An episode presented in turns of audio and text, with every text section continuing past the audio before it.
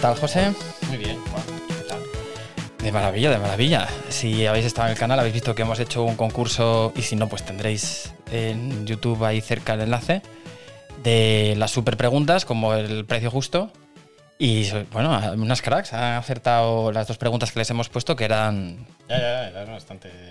imposibles. Bueno, imposibles por definición no, pero, pero un gran reto. Ya, ya, ya. Hayan estado atentas a los detalles. Hombre, yo creo que la, de la vez anterior venían aprendidas, ¿eh? O sea, las he Joder, visto mucho más sí. ágiles en las Sí, sí. búsquedas, ¿eh? Muy bien, Sí, muy sí. bien. Y yo me he asustado porque en una de estas dijo, normalmente ponemos varios personajes encadenados y Cecilia, que era la buscadora, la que controlaba la búsqueda de Google, se fue directo como al tercer personaje de primera. Dijo, Sí, sí, "Eh, sí. que come este, este, este, Sí, sí, Kira Knightley". Claro, eh, bueno, yo una pista que le llevó directamente allí. Entonces, solo que luego le entraron dudas, quiso subsanarlo, lógico. Pero, Bueno, normal, normal. pero sí, sí, sí. O sea, tenía Mucho un nivel. conocimiento cinematográfico mayor del que probablemente ella piensa. O sea, que chapó por ello. Muy bien, muy bien. Bueno, ¿qué tal? Iba a decir tu semana, tus semanas desde la última emisión. Bueno, pues todo muy tranquilo, no me quejo, la verdad. Hombre, Aquí. Tranquilo, tranquilo. no está muy tranquilo Madrid. No, bueno, en Madrid está. Bueno, en Madrid está todo bueno, un poco. eh, hay un Madrid porque es lo que vemos más habitualmente. pero- Claro, es un hay un poco de jaleo en general. Sí, vamos, no, no, con esto de no solo en Madrid era por evitar el madricentrismo, no por hacer ninguna defensa de ninguna eh, ideología política. Oh, válgame Dios. Eh, pero sí, pues un puñetero desastre. Pero bueno, es, eh, ¿qué le vamos a hacer? La gente. ¿No? Eh, el otro día ponía alguien en Twitter que a lo mejor, ¿no? Que en año 2028 no vimos, no vinim- no supimos ver venir la decimoctava ola, ¿no? O sea, es- Nos pilló. pues, pues, pues un poco estamos en esas, ¿no? Pero bueno, bueno, por lo, por, por lo pronto, pues ahí tirando, que no es poco. Muy bien. ¿Y alguna cosa así que has hecho? ¿Cosas que te han gustado? ¿Que hayas odiado? Eh, bueno, yo odiar odio pocas cosas y las que odio no las puedo decir en público. Hombre, lo podemos decir. Ayuso metiéndose con los sanitarios de los centros de atención primaria. Pues sí, bueno, Muy eso- mal, eso ¿sabes? es Muy mal. lame- lamentable eh, desde aquí, que sabemos que nos estará escuchando. Nuestro apoyo al alcalde, eh, que, que Sí, está ahí positivo en algún Es sitio verdad. de la capital. Y a Barbón, a Barbón, el presidente asturiano también. Lo han dado de alta. Del Ah, le han dado de alta, y qué bien. Ya está. mucho. ¿no? También el la presidenta de Islas Baleares, o Baleares, pues también eh, ha dado positivo. O sea que estamos en una ola donde gente, bueno, en la olas anteriores el presidente del gobierno, o sea que tampoco es una cosa, bueno, la gente cercana al presidente del gobierno pues también estuvo afectado, o sea que bueno, pero vamos, la sensación es que está Y Rafa Nadal creo que ha dado positivo y que había estado con el rey emérito comiendo el día antes. Ya, ya, ya. O sea, eh, ha sido curioso porque mucha gente, sin entrar en mucho en tema político, porque esto siempre desgasta, pero había comentado un poco que, que teniendo en cuenta el comportamiento no ejemplar rey eh, en, en acto de servicio como rey, ya no como rey emérito posteriormente además, pues que qué hacía Rafa Nadal cenando con él, no sé qué, no, o comiendo con él. Y ahora, sin embargo, pues eh, Rafa Nadal es un héroe republicano, al parecer. Ah, porque ha podido ser una arma biológica. Lo que pasa es que, bueno, pues eh, nada, eh, eh, se queda en una anécdota graciosa de todo este mundillo, evidentemente. Pero sí, sí, sí, sí, sí. Estamos viendo, estamos viendo cosas muy peculiares estas, estas semanas. Lo, lo peor de todo, sin duda, la actitud por parte de ciertos gobernantes de, de, bueno, ya sea que sea capaz de buscar soluciones o no, pero desde luego huid siempre de, de políticos que siempre busquen un chivo expiatorio ajeno, ¿no? que la culpabilice pues eh, ya sea un régimen externo o no, eso es propio de repúblicas, en mi, en mi opinión, un poco bananeras, ¿no? O sea que, y ahora decir que el problema del colapso sanitario pues sea de los propios sanitarios, pues me parece una falta de respeto a gente que lleva dos años dejándose la piel y el alma en esta pandemia. Sí, además en concreto en atención primaria, que cuando los hospitales están hasta arriba en las fases más así, salen todos los telediarios, pero la actividad de los centros de salud, eh, en momentos que no han sido tan críticos de número de ingresados, era una actividad frenética, malas situaciones laborales, muchas bajas.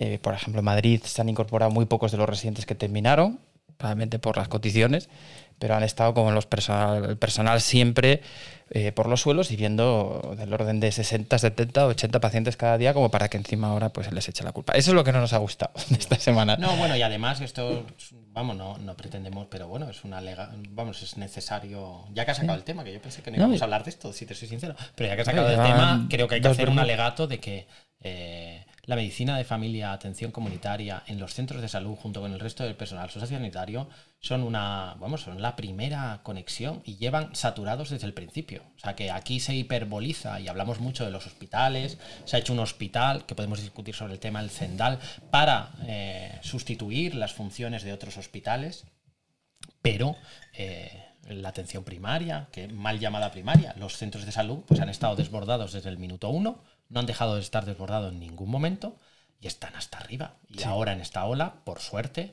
por el efecto de las vacunas, actualmente, quién sabe en enero, pero actualmente, pues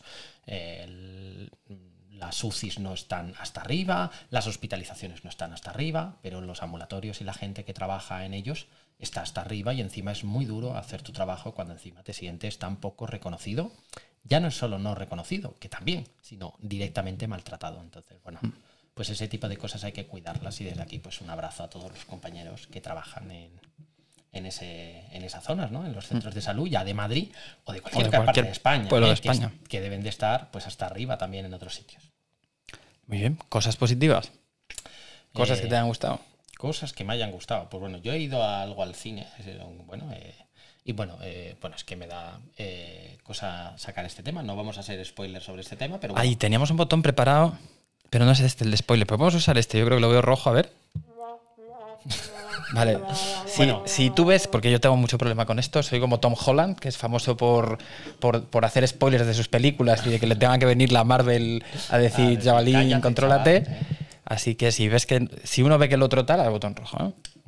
Pues nada, he ido a ver Spider-Man. En concreto fui a ver el estreno, porque a mí me mola mucho esas pelis ver el estreno. Eh, es una cosa que no digo para Spider-Man porque ya no llegáis, eh, pero en general, si os mola mucho, nosotros hoy, la idea es ver el estreno de Matrix. Cuando vas con eh, la gente que es mega fan, porque bueno, yo no voy a ir disfrazado de Spider-Man, me gusta mucho Spider-Man, pero, pero bueno, soy un usuario estándar del fenómeno Spider-Man como de otros superhéroes, pero rodearte ahí de, esa, de ese ambiente, de esa bruma, de entusiasmo, que cada vez que sale una imagen directamente la gente aplaude, chilla, es, ¿no? es un poco como, la, ¿no? como lo que comentábamos de Peter Pan, ¿no? cuando estrenaron la obra y pusieron anillos, ¿no? Eh, trajeron a niños y regalaron entradas a niños para que entre los adultos hubieran niños y viesen un poco el espíritu ¿no? y se, se contagiasen de ese espíritu infantil. Pues un poco si vas a ver uno de estos estrenos, como yo también vi Endgame la vi así, o también. Eh, sí, yo las de Star Wars. Las de Star Wars las he visto así, y es que, eh, pues, pues, bueno, hay gente que hace ruido, inevitablemente, pero hace que si hay una escena que tú pues dices, bueno, pues si no estás valorando toda su calidad o toda su capacidad de de imaginativa, pues el entusiasmo generalizado te lo hace que lo compres y digas, uy, esto debe de ser, o que no, no haya hecho el máster de Marvel y no haya visto las tropecientas eh, películas, esto debe de ser un momentazo y lo, vives parcialmente así. Hay de ambiente, de ambiente. Te, en los momentos a lo mejor que te estás quedando atrás en la película, te, te saca ahí. Yo no fui, yo no fui al estreno, fui el día siguiente o el siguiente. ¿Y qué te pareció? Sin que nos metamos en el. Está muy reciente como para hacer ningún spoiler. Es que es inevitable que empecemos con la Spider Turra o la Spider Turra. O sea, que es que esto va a dar de sí, va a ser un poco como en game, pero creo que hace pues un poco esa función, ¿no? Que realmente, sin entrar en detalles, pues realmente alguien que sea muy fan del histórico de Spider-Man, ya no solo del cómic, que también, porque Tom Holland hace ese papel de de Spider-Man del cómic y de los dibujos, socarrón, ¿no? un poco tímido y que para vencer su timidez o para afrontar momentos difíciles saca el tono humorístico. Yo creo que eso es algo que ha recuperado y que no tenían los Spider-Man previos, pero digamos que cierra un poco un círculo brutal eh, donde pues se nota en cada detalle de la película obviamente no con guiones con altibajos, que puedes decir que esto pues no está bien sellado y todo lo que tú quieras, pero no deja de hacer que una peli de, yo qué sé, dos horas y pico, casi tres, pues se te ¿Tan larga? No se me hizo tan larga. Claro, es que no se te hace larga. Yo, Muy es que fui a última hora del día y por eso sé que se hizo largo. Porque entré a las Claro, yo fui a las ocho y media. o sea que sales muy tarde. O sea, la peli es muy larga, pero se te hace muy llevadera. Es, es muy recomendable verla si te mola este rollo, no sin duda. O sea, que Hombre, pues si no es una película para ver si no te gustan las películas de superhéroes y si no has visto pues por lo menos las anteriores de, de Spider-Man. Sí, sí, sin duda. Y bueno, nosotros, yo por la edad, que las he visto todas, pues es una cosa que es una aventura muy, muy entretenida. Tiene sus altibajos y, y no todo me gustó, sin duda, pero en, general la sensación es pues la que se ve en redes sociales, ¿no? De la gente pues un poco flipada con el fenómeno eh, Spider-Man y la Spider-Turra, porque... Pues, sí, ha habido mucha... y mucho hype antes, mucha... Va a ser la película más taquillera, número de reservas antes, y creo que esas cosas empujan y que debe haber unas auténticas fuerzas vivas de publicidad de la publicidad de ahora, que no son tanto marquesinas, no verás una marquesina de Spider-Man, pero, pero pues redes sociales o lo que sea para que la gente acabe yendo incluso a mitad de la pandemia.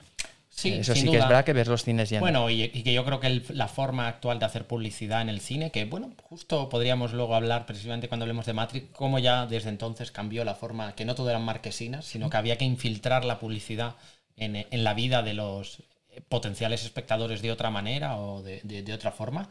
Y yo creo que eso pues estaba cantado que lo iba a conseguir. También es que Marvel lleva una época donde, eh, como todas sus películas entretienen, hay algunas que te pueden parecer aburridas o, bueno, o, fuera de contexto o que eres consciente de que te están sacando la pasta, pero al final tienen un público muy agradecido y esta es de ese grupo de películas que yo creo que hacen a veces cada 3, 4, hacen una muy espectacular, pues mm. esa está en ese grupo de las películas espectaculares donde unifica muchas ideas y donde cobra sentido el universo Marvel. Sí, Sí, en este caso además es interesante sin entrar. no, creo que me anulo. Si es que estoy en una zona muy peligrosa. Vamos a otro tema. porque yo haría de varios de Spider-Man, así que. Ya, ya, ya. tú lo decías, decías, es que si hablábamos de no, esto, no puedo, no puedo, no puedo. Y yo, no me A mí me parece muy fácil. Yo ves que yo voy así como. No, tú muy bien, muy bien. Yo no me fío de mí mismo. No pasa nada. Y bueno, también he visto Cazafantasmas. Ya, yo no lo he visto, no lo he visto. Tengo muchas ganas. Yo era muy fan del original. la película esta de remake no me gustó nada y además no me gustó porque le hicieron una crítica, eh, la, de cazafantasmas de mujeres, como que las mujeres no podían ser cómicas. Y además, en una temporada en la que yo creo que las mejores comedias que había visto, que más me habían gustado recientemente, eran protagonizadas por mujeres. O sea, había visto la de Muñeca Rusa, eh, Fleabag. Es una cosa espectacular. O sea, la serie que recomendaría a cualquiera para estas navidades, Fleabag en Amazon divertidísimo, pero a cualquier otro nivel. Y la peli es que era mala, daba igual que fueran las protagonistas mujeres o lo que fuera, es que era mala. Mal guion, mal entender los personajes, un efecto ahí nostálgico mal aprovechado. Bueno, salía Thor, no como Thor, pero.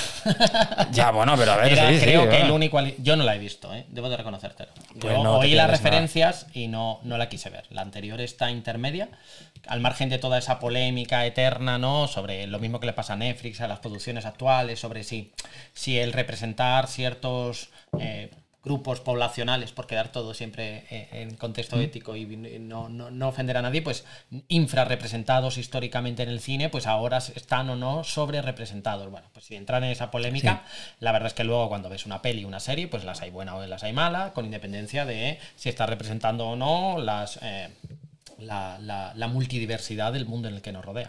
Y yo pues no la puedo, no la vi, no puedo opinar, pero reconozco que, viendo, no pude ir al estreno y luego viendo un poco las críticas, pues se me pasó el momento y no, no llega a verla. Esta sí la he visto y bueno, iba con nulas, eh, muy nula eh, expectativa, debo de reconocerlo. O sea que la clave como siempre es esa. Pues porque no sabía ni de qué iba. Es más, eh, en la en la elección de película no colaboré, ¿eh? con mi partener ahí no hubo negociación, tocaba a la otra parte elegir y digo, pues bueno, pues vamos a verla. Al salir, la otra parte se disculpó, en plan, bueno, es que esto es una película de niños y tal. Y yo, y yo ah, pues a mí me ha gustado. Eh, en efecto, es que es de niños, que es que la Cazafantasmas es una película infantil, obviamente, no, no, no, no, sé. no, no, pero daba miedo y yo, hombre, daba miedo cuando, eras, un niño, cuando te asustaba porque salía, da sustitos de esos, pero obviamente bueno, de, niño no era tanto los sustitos. Yo creo que había cosas que eran eh, tenebrosas para un niño, los malos, el. No sé, sí, tenía un. Era asustante para, para, para un niño, no era una película de terror. Pues ahora es exactamente igual. Eh, es una película con ese perfil, mucho más centrado, ¿no? Con personajes jamás infantiles, pero que tiene un poco el mismo espíritu que, y que es lo que nos viene, ¿no? Es eh, la época dorada para el friquismo, ¿no? O sea, Sí, eh, sí, sí. es una película que, obviando la anterior que hablábamos, eh, respecto a las antiguas, la de los años 80, pues cierra círculos, es decir, hace, pues una, no, no hablaré de multiverso ni mucho menos, pero hace, pues, eh, referencias bastante chulas y, hombre, no es una maravilla, pero sí te mola la eh, Cazafantasmas, si te mola la música, si te molan los personajes tradicionales, si eres un enamorado de Bill Murray, pues bueno, pues no pasa nada por verla porque yo creo que echas el rato y es, y es agradable de ver. Bien. Pues la veré, la veré. Bueno, no, luego ya me harás reclamaciones al respecto. Yo llevo una temporada, bueno, acabé por fin Downtown y he recuperado un poco el control de mi vida. Downtown Abbey me ha encantado, me ha encantado, me ha gustado mucho. Eh, y desde hacía bastante tiempo no veía series de decir, sale este día esta, sale este día esta. O sea, estaba viendo series, eh, ¿cómo se dice? Binge watching, de, de meterte de una temporada entera del tirón, de lo que saliera. Que por cierto he visto The Witcher así. Y he cometido un error. Bueno, no tengo miedo de contarlo porque sé que mi mujer no va a ver esto. Ni lo va a oír. Pero era de estas series que vemos juntos. Y a mí se me olvidó. Porque ahí ve la, la serie de Witcher es de monstruos, de un videojuego. Digo, esto, vamos, no lo, no lo ve ni de.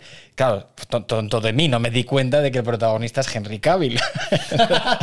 Eso lo cambia todo. la vi entera. Por la noche, un día, tal. Pum, no podía dormir. Y pues pa, ahí viendo el Netflix me gustó un montón. Y el otro día me dice. ha salido el primero de la segunda temporada de The Witcher. Y yo, "Ah". Estoy Lo habíamos visto. De, de ver tu cara de sorpresa. Habrá que verlo, cada- habrá que verlo. Cada, cada episodio. ¡Ah, qué interesante! ¡Qué bueno! No, no, lo dejaba ahí a remojo y, y a ver si lo recuperamos. Y si sale, pues yo que tú ponías. No, la ver otra vez, la ver otra vez me gustó, me gustó. claro, si te ha gustado. Pero estoy viendo varias que estoy esperando el día que salen para ver, porque me están gustando. No son las mejores series. Bueno, The Expanse es una serie de ciencia ficción. Me, encanta. Es, lleva ya por su quinta temporada, después de varios problemas con las productores, ha cambiado de, plataforma que lo, que lo financia. Y en cuanto a ciencia ficción, desde Galáctica no veía nada que me gustara, que me gustara tanto. Está muy bien, es como una geopolítica espacial, recuerdan algunas cosas a Asimov, pero más sucio y personajes está bien. Y bueno, pues hay temporadas que me han gustado más, pero me gusta mucho. Estoy viendo La Rueda del Tiempo, que es así eh, como de fantasía y ba- bastante, bastante bien, de Amazon también. Y, y vi una película de... No la he visto anunciada en ningún sitio, la vi en la plataforma que tenía Apple de películas, Apple Plus, o, eh, Apple Plus yo creo. no, O ahora es TV, TV, como Disney. Bueno, Plus, Ahora vamos a es en España fue Canal Plus de toda la vida, ya, ¿no? ya, ya, De ya, pero Disney Plus, no, no, es me Apple- fastidies. Apple, Apple Plus. Y, y el de Apple eh, tiene varias series que me han gustado bastante el último año. Vi una película eh, que se llama La canción del cisne, Swan, Swan Song. Es de ciencia ficción, no, bueno, no sé, por lo menos no la he visto anunciada así en grandes sitios ni con una campaña importante, pero me gustó mucho. Es de estas películas futuristas, pero como a un plazo más corto. Eh, Súper elegante, recuerda así unos diseños muy limpios, tipo la de Ex Machina, o bueno, no tan elegante como Gataka. Y la idea es eh, que te. O sea, ¿qué harías tú en la siguiente situación? Te diagnostican una enfermedad terminal y hay una compañía o un médico que te propone un clon ya maduro, exactamente igual que tú, con todos tus recuerdos hasta el momento en el que tú decidas el relevo. Tú te quedas eh, tus últimos días en esa empresa y tu clon le das el relevo y entra en el ring y continúa con tu vida. Y tú hasta que te mueras y no se lo puedes decir a nadie. Entonces, esa persona tendrá tus recuerdos, eres tú. Tiene todo hasta el momento en el que tú esto y luego tú ya desconectas, pero no se lo puedes decir a nadie. Y ese es el dilema de la película. Me pareció fascinante, ¿no? Es el mejor peliculón, no creo que gane así ningún Oscar, pero hacía tiempo que no había una película original, porque son todo eh, bueno, eh, eh, algo o... pasó, ¿no? Había una película, no recuerdo el nombre porque soy pésimo para esto y como no está preparado, pues pasa, ¿no? Pero sobre la idea de crear un, en este caso era crear clones. Era en, Dark- en Bl- en- en Black Mirror. No, también hicieron un capítulo sobre eso, pero hay una peli an- más anterior sobre el tema. eh, en la cual se, se hablaba de crear una especie de figura, eh, un clon, con idea de tener órganos de, de- Ah, que era de Andrew Garfield. eh, salía Andrew Garfield, yo. ¿No era Kira Knightley? Y en una película inglesa llamada Never Let Me Go o algo así. Una película británica en la que unos niños iban a un colegio y ellos eh, se les, desde el principio eran como clones. a mirarlo móvil. Mientras tú hablas. No, no es esa. ¿Cómo se llama la peli? Repo Man, la de Jude Law. eh, sale, sale, ¿Sale Jude Law en esa? No. ¿Es Jude Law? No. Eh, pues no sé. Sí, sí, sí, sí la sabes.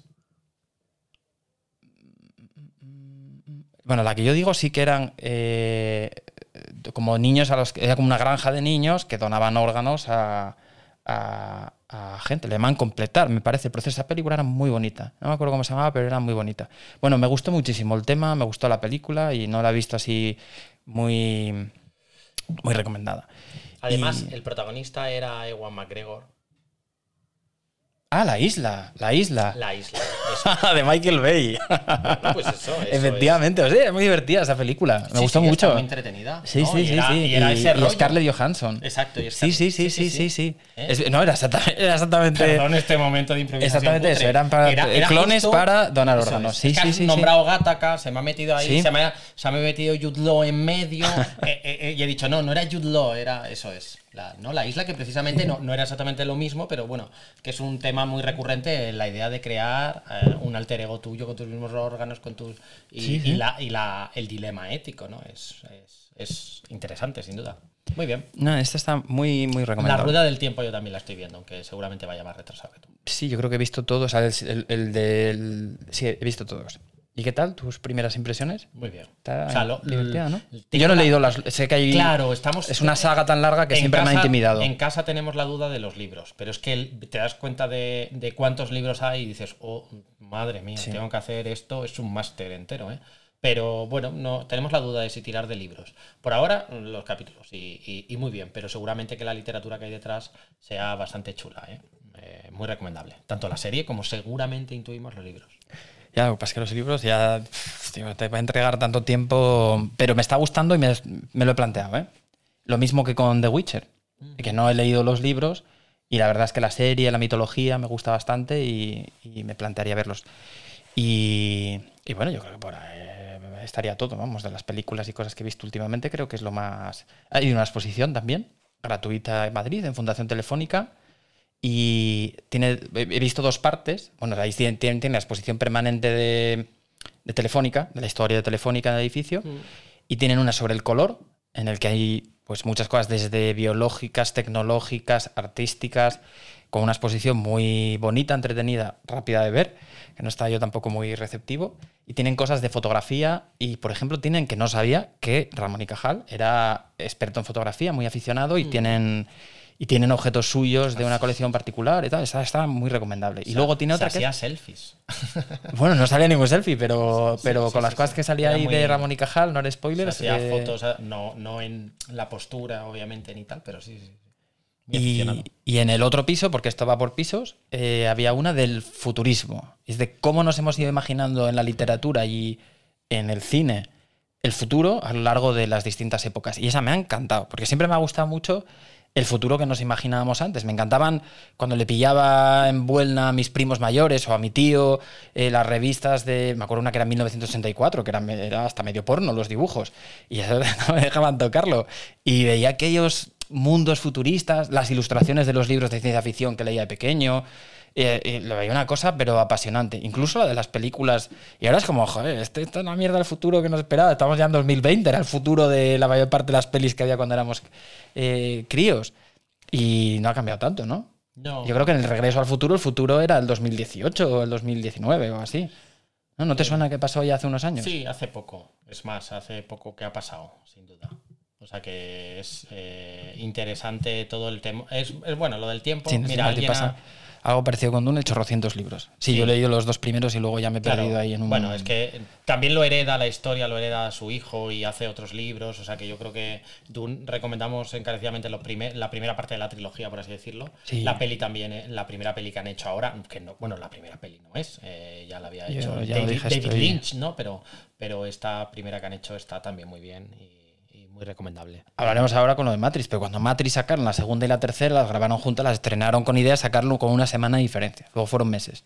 Y esto es lo que yo hubiera esperado de Dune, que me lo hubieran sacado. Se me va a olvidar todo, Claro. me van a obligar a verlo Sí, otra vez. Es que Du- Dune, a diferencia de Matrix, eh, la primera, pues Dune, la primera, pues ha quedado muy abierta, ¿no? Y, eh, sí, Bueno, sí. pero no muy abierta, ni siquiera con un final Nada, nada. emocionante. O sea, es como me Como, cansé de mira, grabar. Eso es, ¿no? Es- te he contado la primera parte, la introducción al tema. Luego ya sí eso te cuento lo demás. Estoy totalmente de Y acuerdo. hablando de Spider-Man, antes, la protagonista es Zendaya, que es eh, MJ, que no es Mary Jane, dijo el nombre, pero no era Mary Jane ella. No, no me acuerdo. Y la han puesto en una promoción. Cuando hablamos de las formas de no marquesina de publicitar una película, en Dune se ha hecho la promoción de la película como si fuera protagonista, y aunque su papel es muy importante la parte final de la novela original de la. o sea, la, la parte que no han grabado de la película, ella es una Fremen y. y, eh, eh, Paul Atreides pues va a tener cada vez más relación con ella en la segunda parte, pero vamos, ha salido como si fuera la prota principal, porque saben que vende entre la gente joven. Ya. Chala muy maja, muy guapa, Sí, sí, muy lista, sí, pues la vamos a poner aquí como si fuera la prota. No, no, no, no. O sea, un es poco que- jeta, un poco jeta la promoción de Dune. Bueno, es inevitable. Ah. O sea, que las superproducciones tienen esa parte. Pero bueno, Du- Dune por ahora, la peli, la primera, estaba muy bien, pero no creo que haya suplido todas las exigencias de alguien que busca la historia. Y bueno, veremos las siguientes partes. Por ahora, la primera. Pero como película me encantó, ¿eh? Sí, o sea, sí, todo, lo que a mí me gustó mucho, yo quería más. El, el ritmo que a mucha gente le parece lento, yo creo que, que ha sido una elección sensata si has leído los libros. O sea que eh, eh, es un libro y una historia muy. Si, quien lea los libros es muy difícil llevar eso a la pantalla, ¿no? Pues que es una.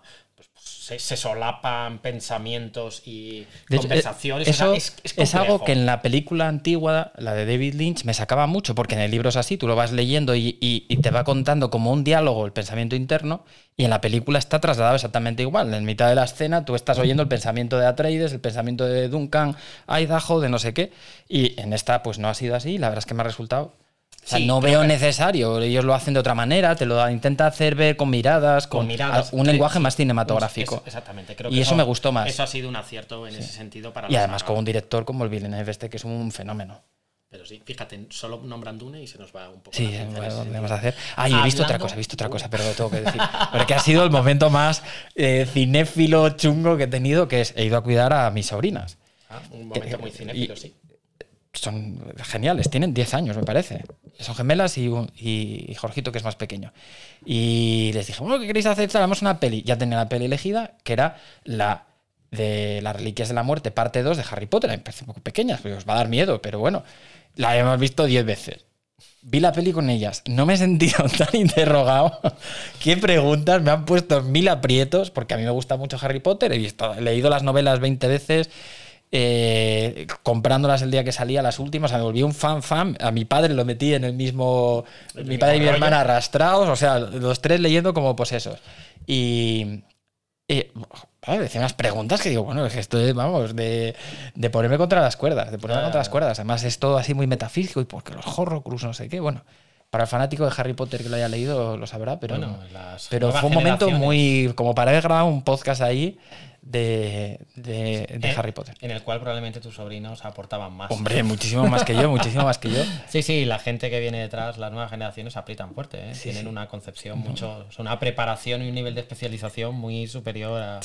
Yo, se- yo siempre me quedo en la primera capa, la superficial, pero bueno, es inevitable. Ibas a decir que te corté con Harry Potter. Que hablando de exposiciones, que yo habré ido a alguna que no viene al caso porque no es interesante, pero ayer, eh, el día 22, ¿no? ¿Fue ayer? O 20, no, ayer martes. Hoy es 22. Por eso, creo que ayer. Ayer han inaugurado la, eh, la exposición de Stanley Kubrick en el, En el Círculo de Bellas Artes. Círculo de Bellas Artes, cosa sí, que eso- es visita obligada sí, eh, para ir a ver eh, la exposición de Stanley Y además Kubrick. otras que he y, visto ahí me han gustado como Sí, sí, una de el fotografía, me gusta lo, cuidan mucho, sí. Y esta en realidad son los objetos personales de Stanley Kubrick, de su Oh. familia, eh, que, ha- que hacen- están haciendo una itinerancia por, por varios países, por el planeta. Empezó hace ya varios años y bueno, eh, puedes ver cosas eh, maravillosas de los rodajes, objetos, la- las máscaras de Sat, o sea, todo esto de oídas, eh, insisto, no, no, no estaba allí. Joder, pero, eso, vamos. pero tiene muy buena pinta el poder ir a verla y bueno, yo creo que es un plan obligado. Vayamos, vayamos. Sin duda, sin duda.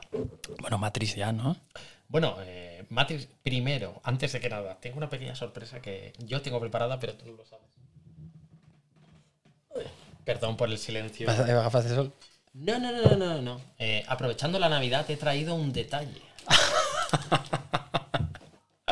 te he traído, oh, bueno, A te ha traído, te lo ha traído el Olenchero, Papá Olenchero. Noel, los Reyes Magos, como no, es que, claro, cuando lo vi dije, es que esto, creo que Qué sucio, yo, no sé- yo tengo otro detalle para ti, pero lo tengo envuelto.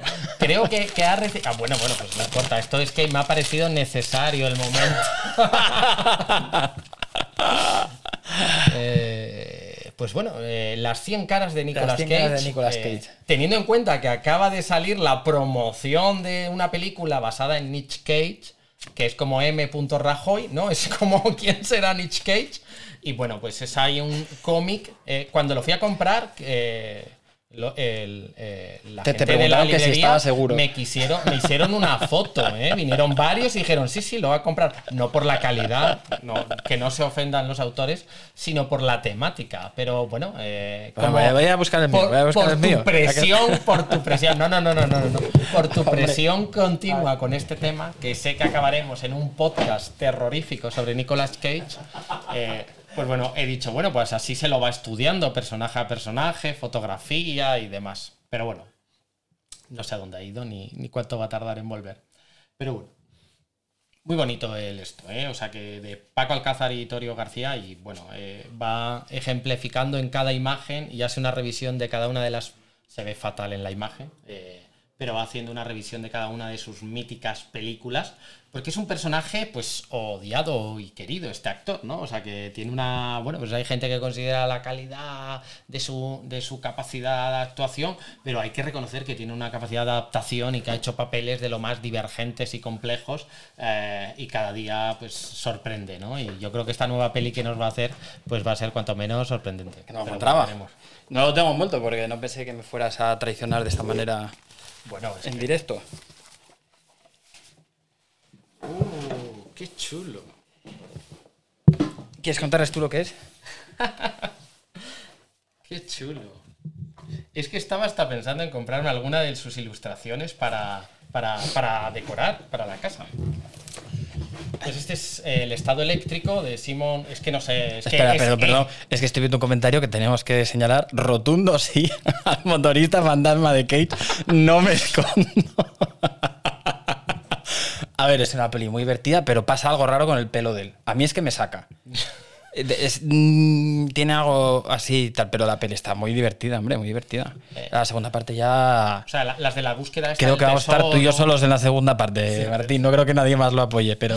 Ya te digo. O sea que, bueno, es, insisto, es un autor que tiene sus cosas eh, positivas. Y, o sea, que tiene esa ambivalencia. Creo que su mayor mérito es haberse en- eh, enfangado en papeles muy dispares. Y bueno, los ha sacado a su manera. Pero tiene, pues, además una leyenda que le rodea como personaje muy particular. eh, y bueno, eh, yo, yo estoy deseando. Y da la ver, sensación eh, de que, de ¿no? que esta La- película da un poco como una versión de lo que le ha pasado en la vida real, que en teoría él se arruinó entre lo que él gastaba lo tonto y que le timó, según él, su... ¿Cómo se dice? El que te lleva el dinero. Sí, bueno, su agente. Su asesor o su agente dice que se marchó con su dinero y entonces desde hace 10 años está aceptando cualquier papel que le dé dinero. Y parece que la película va algo así, tipo lo de Jean-Claude Van Damme, que hizo una película haciendo JCVD, eh, haciendo como de sí mismo en un atraco a un banco. Haciendo del actor Jean-Claude Van Damme. O sea que parece una cosa pa- autoparódica, así, que tiene muy buena pinta. Y esto es de, de un ilustrador, que no sé decir el nombre, pero es así nórdico, Simon Ikea, lo podríamos llamar. Simon Stalenhag. Y bueno, que sus ilustraciones tienen una visión eh, ochentera, pero robótica, o sea que es como la fusión entre, entre dos estilos y que ha sido un poco motivo por el cual se ha- sa- han sacado una serie que hay gente que le, le parece muy aburrida y hay gente que le, le engancha ese ritmo. No, yo la, la he visto y me ha gustado mucho. Lo quería decir estético. para no hacerte spoilers del regalo, pero, Eh, pero a- a mí está en Amazon la- y se llama Tales from the Loop. Exacto, los cuentos del loop, de- del loop o del bucle, mejor dicho la traducción, y que la serie, pues cada capítulo, el ritmo, la fotografía, las imágenes, el sonido, los diálogos, es todo. No, no esperes nada fascinante en cuanto a, a un ritmo frenético, sino un trepidante, ritmo pero tra- es- pero, pero estéticamente me parece muy chulo. Y desde luego las ilustraciones, pues como veis aquí, Muy pues es que son muy evocadoras de, de, de sitios pseudobucólicos, paisajes muy de campo, rodeado de una tecnificación, pues un poco, pues eso, un contra son como muchos contrastes donde ves hay un coche en una carretera perdida y un mega robot con cara de gato, pues bueno, es una como si en los años 70 y 80 pues hubiera habido pues una explosión industrial que permitiese la robotización. Y un toque nórdico todo. Sí, sí, por O supuesto. sea, es... Y la propia serie, por cierto, tiene ese toque de, de lento. Sí, la serie es americana, pero eh, tiene Sí, ese sí, sí, toque pero nórdico. tiene ese toque nórdico de los ritmos. Muy, muy chulo, ¿eh? Muy, muy chulo. Me- me parece genial. Pues Muchas nada, gracias. Ya tenemos nuestros Pues, regalos eh, de Papá Noel. Esto era totalmente esto ha sido totalmente improvisado. Muy bien. Eh, pues nada, en algún mo- pues nada, adiós. Ya hemos acabado. Que no llegamos al estreno y tenemos entrada para ver Matrix. Ya tenemos un rato, ¿no? Tenemos un sí, rato sí, para- tenemos un, un rato para, hablar- Matrix, que para es Matrix. de- para lo que pasa que ya la gente. Hoy se estrena, o sea, se habrá estrenado en algún sitio las pre- la premier, tal. A la que no nos invitaron, no por puedo entender. Ni yo tampoco, teniendo en cuenta que tenemos un podcast, eh, vamos, con un crecimiento vertiginoso, exponencial, prácticamente como prácticamente equivalente a los, a los, Como a los de casos de. COVID eh, en Madrid, o sea que es o, o como Nicolas Cage, sin duda. Pero bueno, eh, a pesar de eso, pues nosotros hemos comprado, hemos comprado nuestra entrada de, de usuario común y vamos a ir a verla hoy al cine. Y Común habíamos, no. ¿qué? Común no. Bueno, como Luxury. Luxury, sí, vamos a un cine que pilla aquí al lado por el madrugón que puede suponer porque vamos tarde a las diez y media. Pero sí, sí, es un cine Luxury, al parecer. Yo no lo he visto. Juan tiene más. eh, ah, lo, lo ha visitado Buah. más veces. Buah. Yo me, me voy a sentir per- persona importante, como si fuese rico por un día. Y bueno, la cuestión es que es a las diez y media y habíamos dicho, oye, pues mira, justo ahora, como siempre, sabemos que lo, esto lo escucha otra gente, pero como está un poco orientado a la gente del, del MIR, de la academia, los alumnos y demás, pues habíamos dicho, ah, pues es eh, como, aunque tengan exámenes y tal, pues prácticamente ahora empieza el pseudo descanso navideño eh, justo hoy, que encima coincide con el estreno, pues sin hacer spoiler, porque no lo podemos hacer, porque no hemos visto la peli, pero dijimos, bueno, como para ir a ver la peli vamos a hacer la revisión de Matrix, pues vamos a hablar de la trilogía de Matrix, de lo que representó en su momento, y bueno, a ello nos lanzamos. Muy bien. Pues Matrix, 1999. Yo no me acuerdo de haber ido al cine. O sea, sé que fui al estreno, no tengo ninguna duda. Porque me acuerdo el ruido antes y esto. Pero sí que me tengo un recuerdo que fue, ese es el año que yo me presentaba a selectividad. Y me acuerdo de que estaban hablando de Matrix y me acuerdo haberlo preparado como tema por si me caía como comentario de texto porque está saliendo mucho en la prensa. O sea, recuerdo que nuestro profesor de literatura nos dijo, eh, eh, tenéis que fijaros en temas que estén hablándose mucho y no sé qué y tal. Y yo dije, pues esto va a ser un tema. O sea, que me acuerdo haberlo ya documentado hace pues 22 años. O sea, obviamente, en hilo con lo que dice Juan, pues haremos spoiler de la propia trilogía inicial, no de la nueva, porque no La hemos visto. por pero incapacidad, que pero si sí, no sí. habéis visto Matrix y queréis verla, Podéis pausar ahora mismo. pausar, quitadnos y, y- y ocupad vuestro tiempo en algo más productivo, como ver Matrix en sí misma.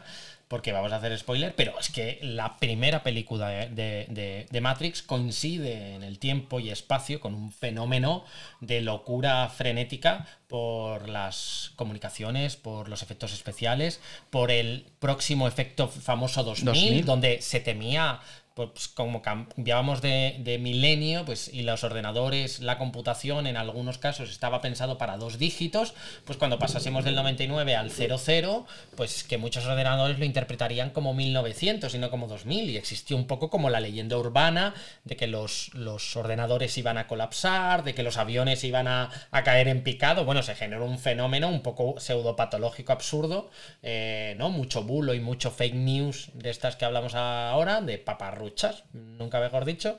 Y, es que llegó en un contexto donde la película aporta, llega en un momento histórico donde hay mucha convulsión sobre todo lo que va a suponer la informática a muy corto plazo, pero es que además toca temas eh, muy complejos desde un punto de vista filosófico y lo hace de una forma estéticamente brutal. O sea que la, la primera peli de 1999 supone pues un, un impacto histórico en el cine, o sea, un récord de taquilla brutal, o sea, unas ventas del CD o del DVD. Yo creo que en su momento fue la película para Warner Bros., que era quien lo producía, de las más taquilleras que habían hecho. Fue una mm, locura. Yo recuerdo haberla visto en el cine, tampoco re- yo no recuerdo Sí, o sea, no, no, no recuerdo el estreno como recuerdo el de Parque Jurásico, recuerdo otras películas que me acuerdo del día del cine, pero, pero bueno, que, sí que sí que recuerdo la época y el, comentario antes de que, de que saliera el estreno. Y, eh, la época, lo que tú dices, ¿no? El, contexto de la época, ahora lo vemos hacia atrás, bueno, para empezar, ahora volviéndola a ver, la había vuelto a ver muchas veces, pero ya viéndola con esos ojos más críticos, creo que aguanta el paso del tiempo como pocas películas de esa época he visto, y más de una película futurista. Mucho mejor que sus secuelas. Aguanta el paso del tiempo mucho mejor que sus secuelas, para mi gusto. La estética creo que tuvo una influencia en todo lo que vino después tremenda. Y cuando tú ves cómo se hizo de esta película, hay muchas cosas que no tenían un puto duro ya y decían, pues mira, te hago un abrigo con esto y con esto. Y esos trajes largos, esa estética así medio gótica, steampunk, no sé cómo, cyberpunk o así. Eh, sí, porque steampunk no tiene nada de vapor, esa la esta, pero, pero yo creo que tuvo mucha influencia en, otras cosas que se imaginaron después. Y efectivamente, todo ese mensaje filosófico, incluso religioso en algunas cosas, escondido dentro de una película de acción. Con un mensaje que te hace pensar como pocas películas de su momento y menos una película de, naves espaciales y de saltos y peleas. Claro, un poco la sinopsis o la historia de toda la saga va a ser como eh, su protagonista, el señor Anderson, ¿no? Eh, el señor Anderson, un programador, pues de alguna forma acaba descubriendo por influencias propias y externas que vive en un mundo paralelo, dominado por los... vive en un mundo de programación, la vida real está fuera de esa programación.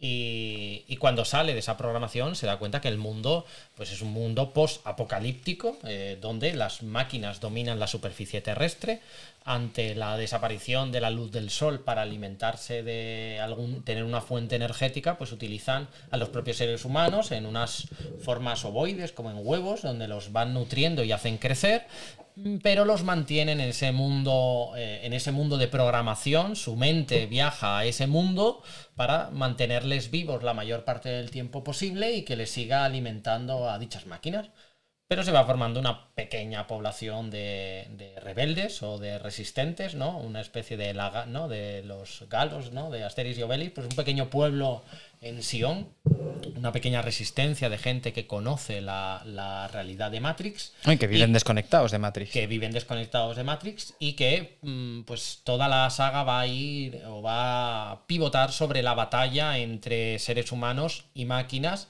en un momento, eh, insisto, de contexto histórico donde cada vez las máquinas se estaban desarrollando más y donde se estaba hablando mucho, y a día de hoy sigue la discusión filosófica mucho de la inteligencia artificial.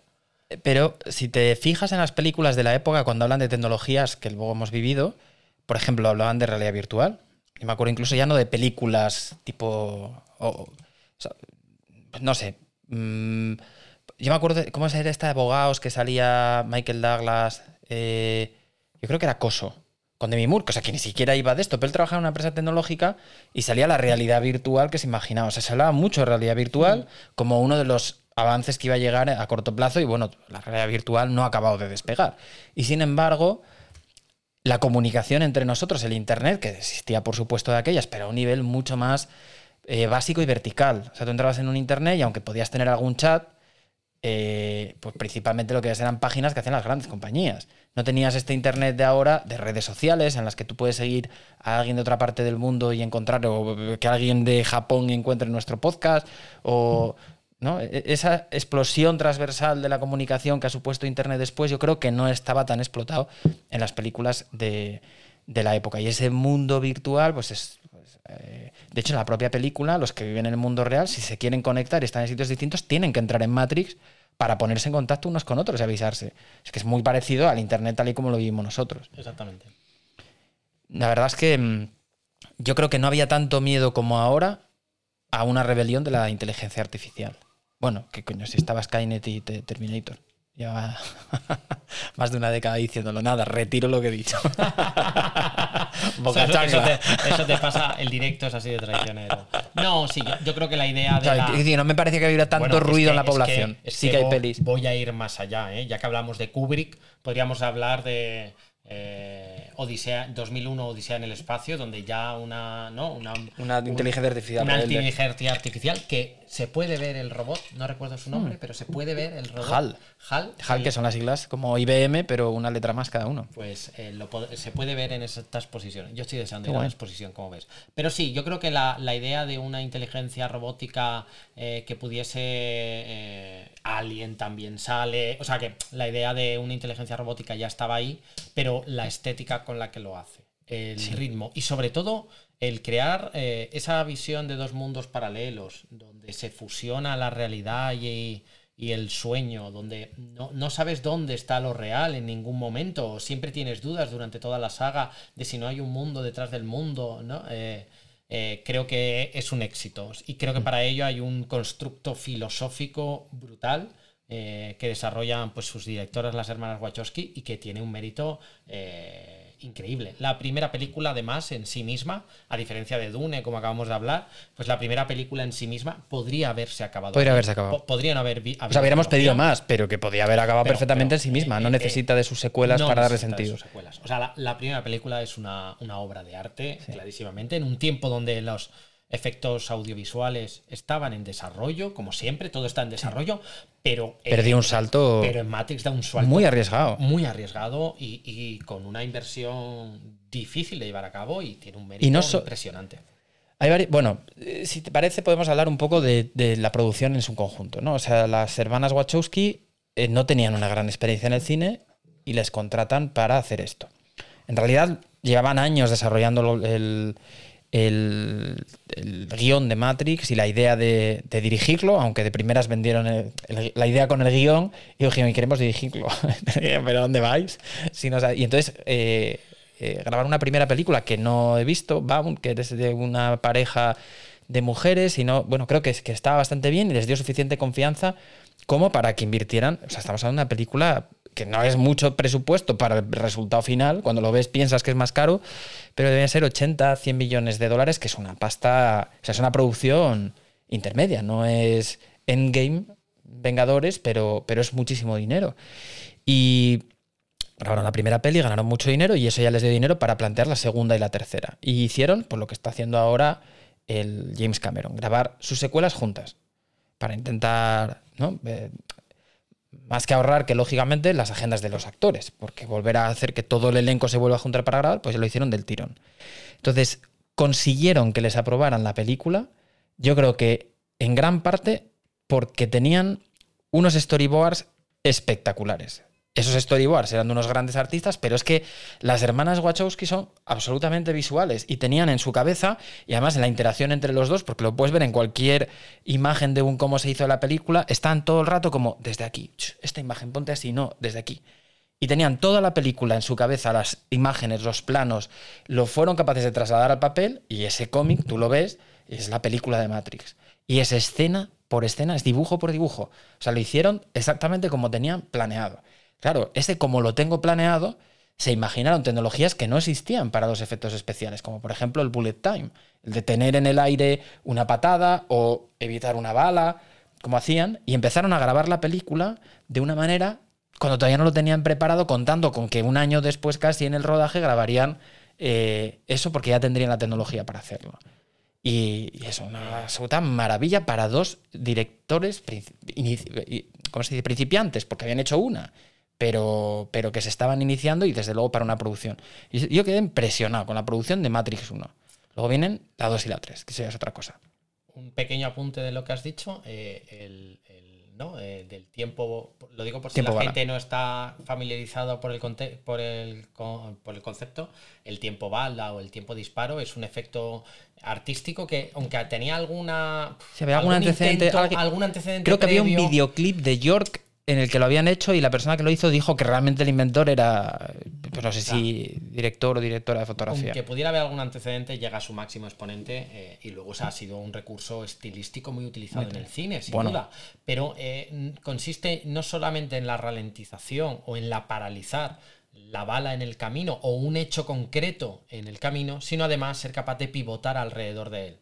Con lo cual eh, eh, se hace un plano, no siempre, pero en general de casi 360 grados alrededor de esa bala que va girando y no solo la bala, sino todo, eh, ¿no? todos los demás sujetos que hayan en la escena y, te, y da una genera como algo que no tiene ninguna especie, no tiene ninguna explicación física, porque significaría que la cámara se mueve más rápida que la bala, pero genera en el espectador la sensación de realidad en la cual puedes ser capaz de analizar detalles y no solo ver la bala viajar, sino además viajar en todo el plano de la escena, en todo el escenario, para ver lo que está sucediendo. Eso, que se ve en Matrix en muchos momentos, eh, pues eh, la, fue muy pionero de esta, esta superproducción en su desarrollo y luego le implementarían en el resto de la trilogía y se exportaría otras muchas cosas. O sea que, que mm, esta producción tiene la suerte o el talento de con una idea que desde luego no es original a, sí, probablemente alguien técnico te diría no lo inventaron ellos, pero... Eh, pero en el fondo son capaces de reunir en una historia muy interesante, la historia de base,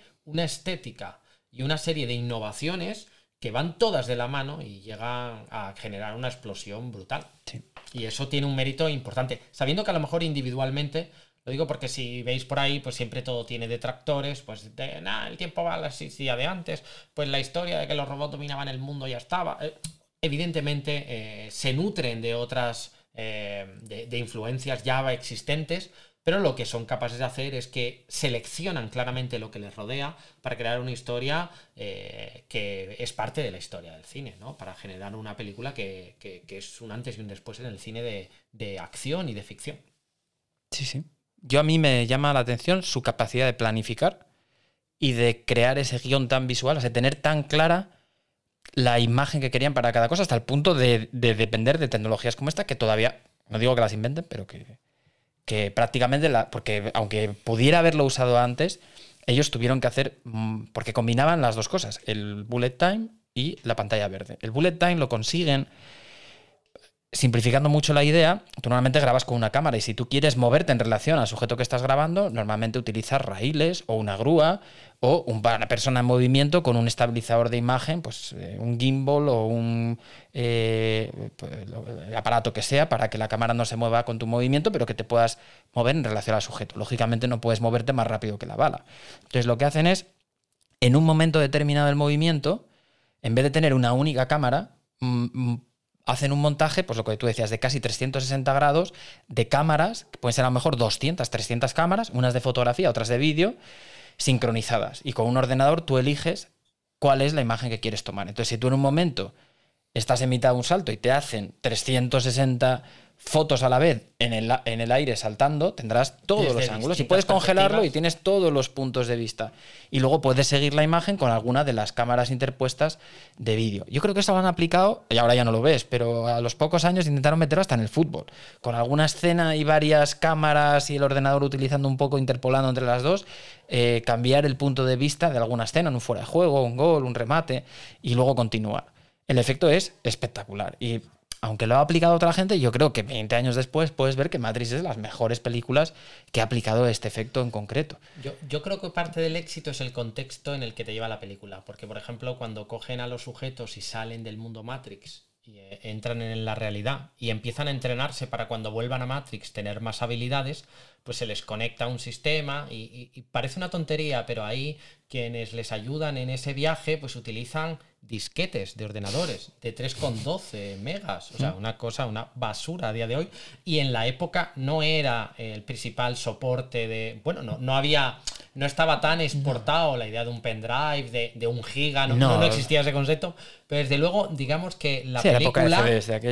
Eh, eran los CDs. Pero sabe llevarte a un, a un mundo anterior o te da esa imagen visual de un mundo anterior que garantiza su buen envejecimiento. Porque hace que que sea, ves el contraste entre la aparente ciencia que utilizan los seres humanos fuera de Matrix y luego todo lo que los rodea, lo que le da, lo que empaca la realidad y facilita que envejezca, o sea, que hace que, envejezca bien, porque te da las dos perspectivas de la, de la que en teoría, que no era cierta, pero la que en teoría que era la... Eh, pues, la, informática del momento, lo, actualizada que estaba, aunque no sea de verdad, y luego te da una idea de, la, de, los efectos especiales que hace que te, te, los creas solo por lo... Es verdad que los efectos especiales los utilizan escenas en las que tú ves que ese personaje dentro de Matrix se ha liberado de la ilusión de la simulación el protagonista empieza viendo su vida normal, como tú y yo ahora, si nos viene aquí Morfeo y nos ofrece una pastilla para salirnos de esto y darnos cuenta que todo es falso. Y cuando empiezas a entender que es falso, empiezas a establecer un control que en el caso de Neo, que es el protagonista y es el elegido, llega hasta límites que ninguno de los demás tiene. Cuando llega a ver esos límites de la fábrica de la realidad simulada que tiene, es capaz de jugar con las leyes de la física. Y en ese momento aparecen estos efectos. Lo hacen los malos, que son los agentes, pero lo hacen los protagonistas en momentos muy seleccionados. O sea, que aunque es una cosa muy visual, no lo utilizan de una manera arbitraria y simplemente como ornamento, sino tiene un papel significativo en, la historia. Es Te está diciendo, este está ganando poderes. Es parte de la filosofía, ¿no? Porque aunque tú eres, tú ves el poder que él tiene a nivel fáctico de sus movimientos y de cómo altera las leyes de la física eh, o de la termodinámica, me atrevería a decir, pero el secreto está, y te lo van contando muy bien, es que es alguien que es capaz en el presente y de una forma muy ágil de leer el lenguaje de programación, de entender que la realidad en la que está no existe y como no existe es capaz de alterar esa programación en ese momento y tiempo determinado y generar lo que quiera y luchar y eh, saltar saltar o eh, golpear eh, y, no es porque sea capaz de volar es simplemente porque es capaz de inocular o transformar la programación para que para que en ese mundo matricial pues pueda volar. En el argumento de la peli la primera película tenemos ese desarrollo de Neo porque realmente Neo es eh, un programador, es por las mañanas trabaja en una empresa y luego él tiene una vida así nocturna de hacker en un eh, bueno, que sale pues con amigos por la noche en bares así, de una estética muy muy chulo, una ciudad que parece como está grabado en Sydney, pero realmente es como un Los Ángeles así un poco decadente nocturno, no sé, no sé a qué me recuerda. Chicago, creo recordar, ¿eh? Sí. Sí, porque está además intenta estar ambientada en la ciudad de origen de las hermanas Wachowski. O sea que ah. creo recordar que es Chicago, pero a lo mejor me equivoco de Tampoco, ciudad. no sé, no sé si pensaría en Chicago, ¿eh? por las noches, pero bueno, sí, parece algo una ciudad, o sea, la, parte dedicada a, Matrix está muy en una ciudad muy urbanizada y no donde, donde no se ve casi espacios verdes prácticamente, salvo en algún momento concreto de la peli que se ve algún jardín, cuando, cuando pasan guerras, cuando, después de. Pero en general no se ve ni un rastrojo de, de, naturaleza. Y esa es parte. Eso es parte de la estética, ¿no? Tanto en el mundo real de la película como Matrix. Como la simulación. Todo es eh, ladrillo, todo es. Eh, sí, incluso en esa visualización de los dos mundos pusieron mucha importancia a los colores. Matrix es más verde, de hecho eliminaron el azul de las tomas para que todo, todo tiende más hacia el verde. En cambio, en el mundo real, bueno, el maquillaje de los protagonistas es más natural, el pelo, y es todo de un color un poco más azul, para que puedas, esos recursos como para ver lo que es simulación y lo que no. Por ejemplo, en Westworld, una serie de la HBO, utilizaban otros recursos como el factor de, de la imagen, si era más apaisado o más, o más alto, y lo iban cambiando de una manera que te resulta casi imperceptible, pero si vuelves a ver el episodio te das cuenta que puedes distinguir solo por eso. Matrix tiene mucho que ver los colores, aunque no es difícil distinguirlo en la narrativa de la, de la peli. Pero bueno, que en la primera película es un poco el desarrollo de Neo. Neo viene prácticamente a buscar, no hace nada especial, por lo menos que nos cuenten, como para demostrar que él tiene nada diferente de los demás, más que es un hacker. Y le vienen a buscar y dicen, oye, que tú eres especial y que pasa esto y que todo esto es mentira, y ven con nosotros y verás lo que hay detrás del espejo y le ofrecen la opción de ver lo que hay y lo que no. Y la primera vez tiene ahí sus dudas, vemos como todo su desarrollo y luego despertar en Matrix y ver lo que, lo que hay detrás. El argumento de las películas siguientes ya es más amplio, más toda la mitología de la, del mundo Matrix, de la guerra de las máquinas, sobre la que nos cuentan el resultado, no tanto los inicios y cómo se llegó hasta ahí, y nos empiezan a meter más personajes y conceptos más complejos. ¿no? Nos hablan de una fuente que es de donde salen todos esos programas, y tenemos varios eh, grandes jugadores en relación a eso. Tenemos un programa maestro, que es el arquitecto, tenemos un programa también muy importante en la historia, que es el oráculo, y nos hablan de versiones anteriores de Matrix, en las que había otros personajes, pero que cuando fueron actualizándose las distintas versiones quedaron obsoletos. Y vemos que hay un subterfugio, hay un mundo oscuro de programas que se resisten a su reciclado, que domina el merovingio. Y ahí tenemos pues fantasmas, ¿no? Lo que parecen hombres lobo, o sea, como intentar explicar cosas de nuestra mitología a través de, estas cosas. Esa es un poco como el gran, la gran visión de, todo este mundo de Matrix. Yo en cuanto pasa de la primera a la segunda y la tercera ya empiezo a tener algunos problemas así con, con cosas del argumento. Por supuesto, me encantó. Cuando lo vi en su momento, me pasé los meses entre una y otra devanándome los sesos y esta teoría y esta cosa, en un mundo antes de los foros tan desarrollados como ahora. Y. Se me ha caído el libro. Luego loco. Y, y me gustó, pero ahora revisitándolo, creo que el argumento se complica mucho entre la segunda y la tercera. No sé qué opinas tú. Yo creo que el argumento se complica, pero a mí me parece. O sea, me pasa, tengo la visión un poco eh, que habrá gente que me mate por ello, pero un poco George Lucas y la Guerra de las Galaxias, donde la saga eh, en orden eh, histórico, no en orden cronológico de capítulos, pero la primera saga, la que a todo el mundo le flipó, pues era genial por lo que se supuso históricamente, pero adolecía de errores de guion y que luego, pues George Lucas en la otra, que a la gente le parece la menor, que es el origen, que dedica tres películas a explicarnos eh, por qué Anakin Skywalker se vuelve malo, eh, pues bueno, eh, te, explica ahí la geopolítica del universo. Pues a mí me pasa un poco lo mismo. Yo entiendo que la gente buscaba ya grandes sorpresas, pero creo que las sagas continuistas, la segunda y la tercera película, hablamos de Matrix Reload y Revolution que se estrenaron en 2003, pues esas dos películas yo creo que aportan información que te pueden saciar o no pero desde luego te dan mucho contexto y yo creo que filosóficamente son muy interesantes.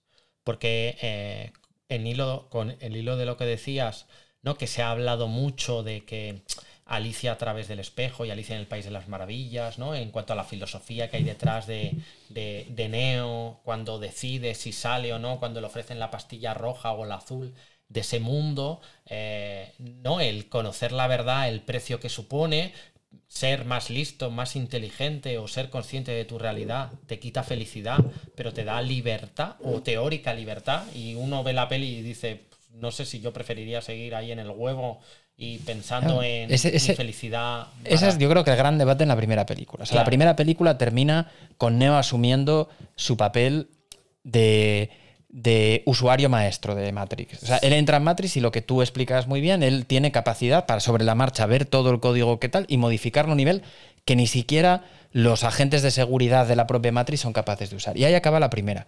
Para mí, mm, de mis partes favoritas es uno de los del equipo de Morfeo, que es el, captador oficial del grupo de la Resistencia y el que está buscando a ese elegido. Eh, como uno del equipo les traiciona, que es Cifra, me parece que se llama. Cifra o sí. ¿No? Bueno, sí, Cypher o Sí, Cypher, Y, y, él está hasta los huevos de vivir en la realidad. Dice, bueno, es que salí, sí me parece muy guay, pero es que vivo aquí y la comida no me sabe a nada, es un puré, vivimos mal, tal. Y prefiero vivir en Matrix. O sea, yo no sé si el pollo que me dan realmente sabe a los pollos que había, porque ya no quedan pollos.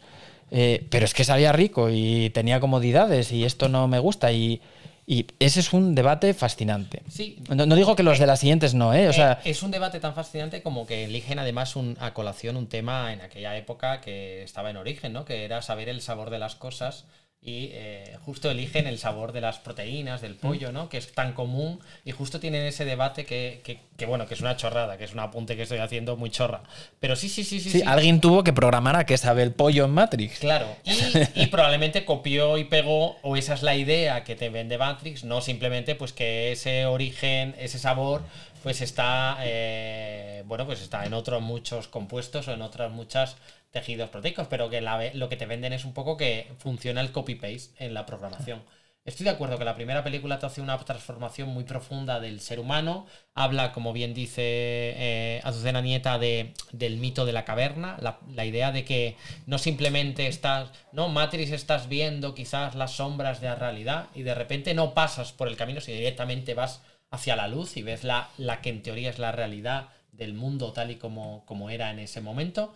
Eh, pero yo creo que el resto de la saga va a darte perspectivas interesantes. Una de ellas es lo que has dicho, los programas eh, no quieren morir. O sea, y, parece lógico, eh, porque si se les dota de inteligencia artificial, en esa inteligencia artificial existe ¿no? la idea de la supervivencia y parece una locura que a veces tenemos todos en la cabeza de que todas las máquinas que sean inteligentes, el frigorífico, la tostadora y una ametralladora, pues todas van a estar de acuerdo entre sí. Y no necesariamente, porque como humanos o como inteligencia artificial en desarrollo, pues van a tener sus propias contradicciones internas, sus luchas, sus pugnas. Y eso queda.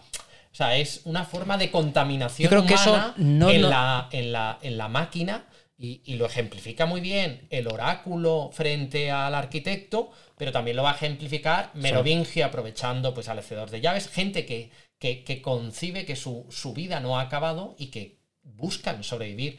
En, en- es decir, que un programa informático tenga instinto de supervivencia o necesidad de supervivencia es una cosa tan humana, Sí, sí. Ni, ni siquiera humana, tan eh, biológica, eh, que bueno, que, que me, me parece un contrapunto muy interesante, ¿no? No, n- que rompe un poco la idea respecto a sagas previas o historias previas de dominación de máquinas, donde La máquina parecía es la que mala sin todas las máquinas matiz. son homogéneas, Sí, es una mente colmena sí, y- es una mente colmena, y aquí, sin embargo, te dicen, no, no, no, no, no, el problema aquí es que con el desarrollo posterior, pues obviamente hay errores y aciertos, primero hubo un Matrix que falló porque era todo perfecto, las máquinas o los programas que utilizamos entonces dejaron de ser necesarios, no los quisimos cargar, algunos escapó, quiere sobrevivir en el sistema, pues bueno, te desarrolla algo en el cual eh, un mundo lleno de máquinas, pues también va a tener sus propias guerras civiles o sus conflictos. Y eso me parece muy interesante. Y es algo Sí, que al espectador quizá le pasa desapercibido, pero, pero creo que es algo que te explica muy bien la segunda y la tercera, sin menospreciar, entender que perfectamente la primera peli lo es. No, todo. no, no, sí, total. Si yo, o sea, las, la- las cajas de Pandora que abren la segunda y la tercera, a mí me gustan mucho. Es verdad que la forma en la que lo hacen ya no es la de la primera. O sea, mi sensación viéndolas es que es una mezcla de discursos filosóficos, algunos un poco de relleno y otros con más contenido, y luego medio escenas de acción. ¿no? Se ves grandes discursos del arquitecto y luego escenas de superación. Luego viene el oráculo y unos discursos filosóficos con una carga de profundidad que es, es eh, eh, quiere decir que no. Y luego intercalado con escenas de, de música chumba chumba y autopistas y no sé qué, y luego de repente otro discurso así. Es, es verdad que es diferente que en la primera, que lo veo todo un poco más ligado y de cocción más lenta. Yo, yo con todas las diferencias del mundo, yo cuando oí por primera, no, no, no, o sea, no, yo cuando oí por primera vez al arquitecto, Ah, pues yo estaba en, eh, O sea, estaba flipando, estaba flipando, o sea, me encantó, ¿eh? Porque además explica el sistema. Lo explica, sí, sí. eh, para mí, el si yo ahora tuviera que poner otro arquitecto, sería Jaime Baladrón. Porque Sí, sí. te explica la curva de normalidad en la cual todos los sujetos, dentro de, sus- de su experiencia vital dentro de Matrix, entienden su funcionamiento y se adaptan a él. Y luego está ese, ¿no? Esa parte, eh, ese outsider, ese outlier, esos datos extremos que no entienden el sistema y que son necesarios, porque si no, todo el sistema se descaraja. Si, si el mundo es perfecto para todos, Sí. no es perfecto para nadie. Y creo que lo explica desde una forma, desde una perspectiva totalmente estadística. Sí, sí. Me, me parece. Muy eh, frío, mucho más muy- que, que el oráculo que hemos visto. Claro, el oráculo es el contrapunto, es la parte eh, que probablemente, o sea, es una... vo- Volvemos a lo mismo, las cosas acaban existiendo porque hay una ley divina que lo dice y aquí van a jugar muy bien entre la ciencia y la religión, pues a lo mejor es simplemente porque tiene que ser así, porque las experiencias previas de Matrix y la destrucción previa de los fenómenos Matrix, como necesitan mantener a esos individuos dormidos y creyendo fielmente que están en ese mundo de Matrix, pues han fracasado porque se despertaban y cada vez han ido necesitando entender ese equilibrio, ese contrapunto donde era tan necesario eh, también que probablemente es lógico. Si quieres que el sistema funcione, los que no encajan en él deben de salir de él. Eh, Pero y- creo que no es solo eso, ¿eh, José? Yo creo que. ahí bueno, lo primero, un paréntesis que es muy interesante el arquitecto, y es cuando dices: si hubieran cogido, aparte de nuestra admiración total, a, a- a Jaime Baladrón. que no va a oír esto, espero. no va a oírlo tampoco, así que no estamos en territorio seguro. Pero se lo ofrecieron a Sean Connery. Y Sean Connery y su agente leyeron el guion y dijeron: ¿qué coño es esto? No entiendo nada, paso. Y se metió a hacer la Liga de los Hombres Extraordinarios, haciendo de Quatermain una peli que era un desparrame de acción divertida. Yo la disfruté mucho, pero vamos, que sí. mala, mala, mala, en comparación. Mala, mala, mala, mala, mala. mala. Pero bueno, la idea del arquitecto, tal y como entiendo yo el discurso, pero es de mis zonas de conflicto. O sea, básicamente en la historia grande de Matrix, ¿no? Tenemos, pues Neo ya era el elegido y él ve que tiene poderes, aunque sigue con sus dudas. En la segunda nos hacen ver que hay esa resistencia que tú dices. Y en la segunda y la tercera todo está bajo la amenaza de las máquinas intentando destruir Sion y la búsqueda de esa resistencia de intentar salvarse. En ese proceso llega al arquitecto, que es el programa maestro, el diseñador del sistema, y en un discurso de cinco minutos te ponen en antecedentes de todo lo que ha pasado, como tú dices, de una manera espectacular.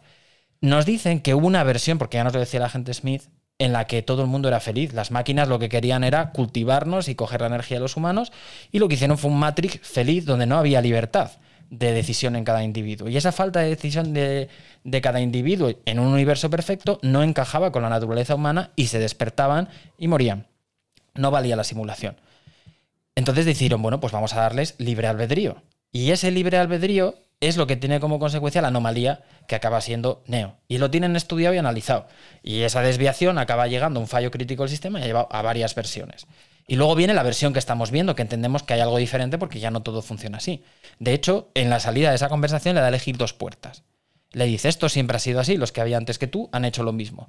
Tienes esta puerta en la que nosotros desaparece Sion y tú puedes repoblarlo con 23 personas de tu elección dentro de Matrix. Podemos reiniciar Matrix y se acabó. Si sales por otra puerta, pues nos cargamos esto y lo hacemos a nuestra manera. Entonces la manera es que él reinicie Matrix volviendo a la fuente. ¿Qué pasa? Que él ve que Trinity está a punto de morir y se supone que por amor y por su decisión, pues él sale a por ella. Yo esa parte no me gusta mucho, porque creo que no tiene sentido, desde el punto de vista del que ha visto lo que ha hecho Neo, que vaya a elegir esa puerta. Eh, bueno, yo, yo, creo que esto es como todo. Te han dado a elegir tantas elecciones. O sea, quiere decir, la que quiere la máquina que elijas, que es volver a empezar Matrix de cero y elegir a 23 personas. Si Neo, toda esa historia se ha sacrificado a siempre. Mí lo que me sorprende es que eh, experiencias previas en esa decisión hayan tomado la, la previa. ¿Ya? La de eh, repoblar. Creo que eso, en el fondo, eh, bueno, eh, son, eh, ah, yo eso lo he vivido más cuando lo vi y cuando lo veo, lo veo más como una actitud negociadora de llevar a una situación límite mmm, al personaje. Y creo que esa disyuntiva le da una especie de visión ¿no? sí. emocional, crítica al asunto. Y te hacen ver que a lo mejor no te dicen el número, eh, si han sido un Matrix, dos, 80 Matrix diferentes, pero te hace ver o te hace dibujar cómo han llegado ahí, cómo se va a desarrollar la historia a partir de ahí. Ahí, ahí hay algo, esa, esa, esa, conversación y ese punto que le dan a elegir a Neo tiene lugar yo creo que entre la segunda y la tercera peli, no me acuerdo si al final de la segunda o al principio de la tercera. Y Neo elige salvar a Trinity y hacer lo que puedan por salvar Sion, ¿no? Creo sí. que hay algo diferente en esta versión, o sea, las máquinas dicen eso, pero mi sensación en toda esta mitología de Matrix y esto que funciona es que esta iteración de Matrix es diferente en el, el error añadido, la variable no esperada, que es el agente Smith. El agente Smith es el principal, por así decirlo, de los agentes que controlan dentro de esta simulación y que se enfrenta a Neo desde el principio de la primera película. Al final de la primera, Neo, cuando toma ese empoderamiento de sus capacidades para detectar Matrix, lo absorbe entra dentro de él y le destruye metiéndose dentro, pero no le mata del todo y descubrimos en la segunda que Smith sigue vivo y no solo sigue vivo, sino que tiene, por así decirlo, trozos de ese código de Neo y le permite tener poderes similares a los suyos, entre ellos el de autorreplicarse.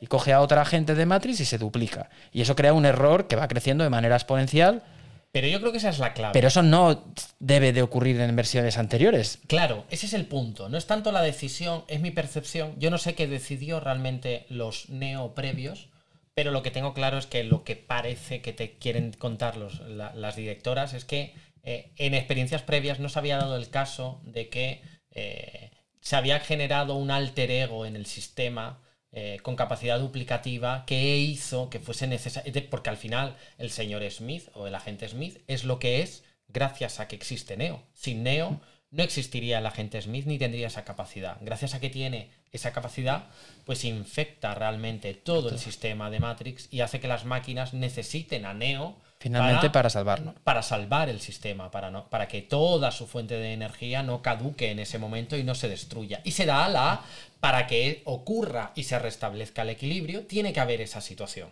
Tiene que estar Sion a punto, la ciudad histórica donde viven los seres humanos rebeldes, tiene que estar a punto de ser destruida. Y porque fíjate la renuncia que hace eh, eh, Neo.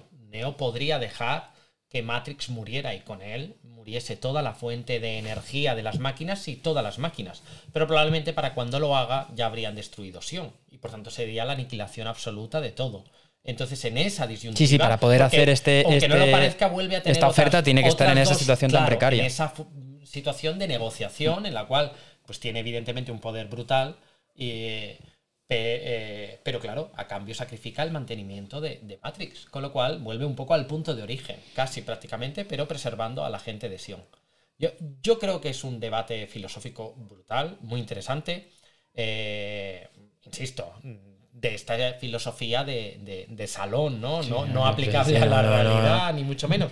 Pero creo que eh, se embeben de muchos argumentos muy fascinantes de, Es más, si alguien tiene interés, aparte de la trilogía, están los, los dibujos, ¿no? Las sí, nosotros hemos revisitado ahora eh, Animatrix. Es una serie de animaciones que creo que salió entre la primera y la segunda. Exacto es. En la que las, varias de las historias son de las hermanas Wachowski, pero otras no. Bueno, están inspiradas, por supuesto, en este mundo y bajo la supervisión, y te cuentan eh, varias de esas novelas, el origen de El origen, la historia de la rebelión de las máquinas, cómo la inteligencia artificial se fue desarrollando con robots serviciales, como el Internet de las cosas que tenemos ahora, y eso dio paso pues, a robots más avanzados, y cómo la gente los rechazó.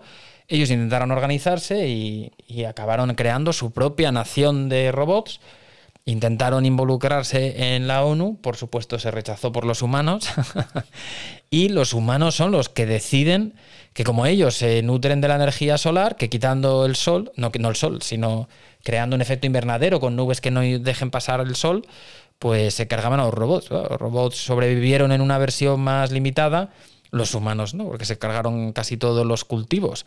Así que que bueno, pues ese es como un poco el origen de la situación. Pero además hay varias historias fascinantes. Y creo eh. que por eso envejece bien también la historia, ¿no? Porque a día de hoy, aunque ahora el debate no sea que lo puede ser la inteligencia artificial, la dominación de los robots, y si tu, tu reloj te avisa de lo poco que has caminado y por tanto camina más y en el fondo eres esclavo de esas exigencias, eh, creo que además está eso, ¿no? O sea que una idea de la contaminación, del efecto invernadero, de la destrucción del planeta y de cómo frente a eso, pues las máquinas eh, con inteligencia artificial, pues deciden sustituir al ser humano y, entenderlo como un virus eh, colectivo del planeta. Que es lo que le explica la gente Smith en la primera película en un discurso inolvidable del cine haciendo esa metáfora de que ha estudiado. El, agente Smith es un agente electrónico y en teoría no tendría sentimientos y no tendría que sentirse humano, por así decirlo, pero al estar dentro de la simulación con nuestras reglas, él expresa su rechazo absoluto a cualquier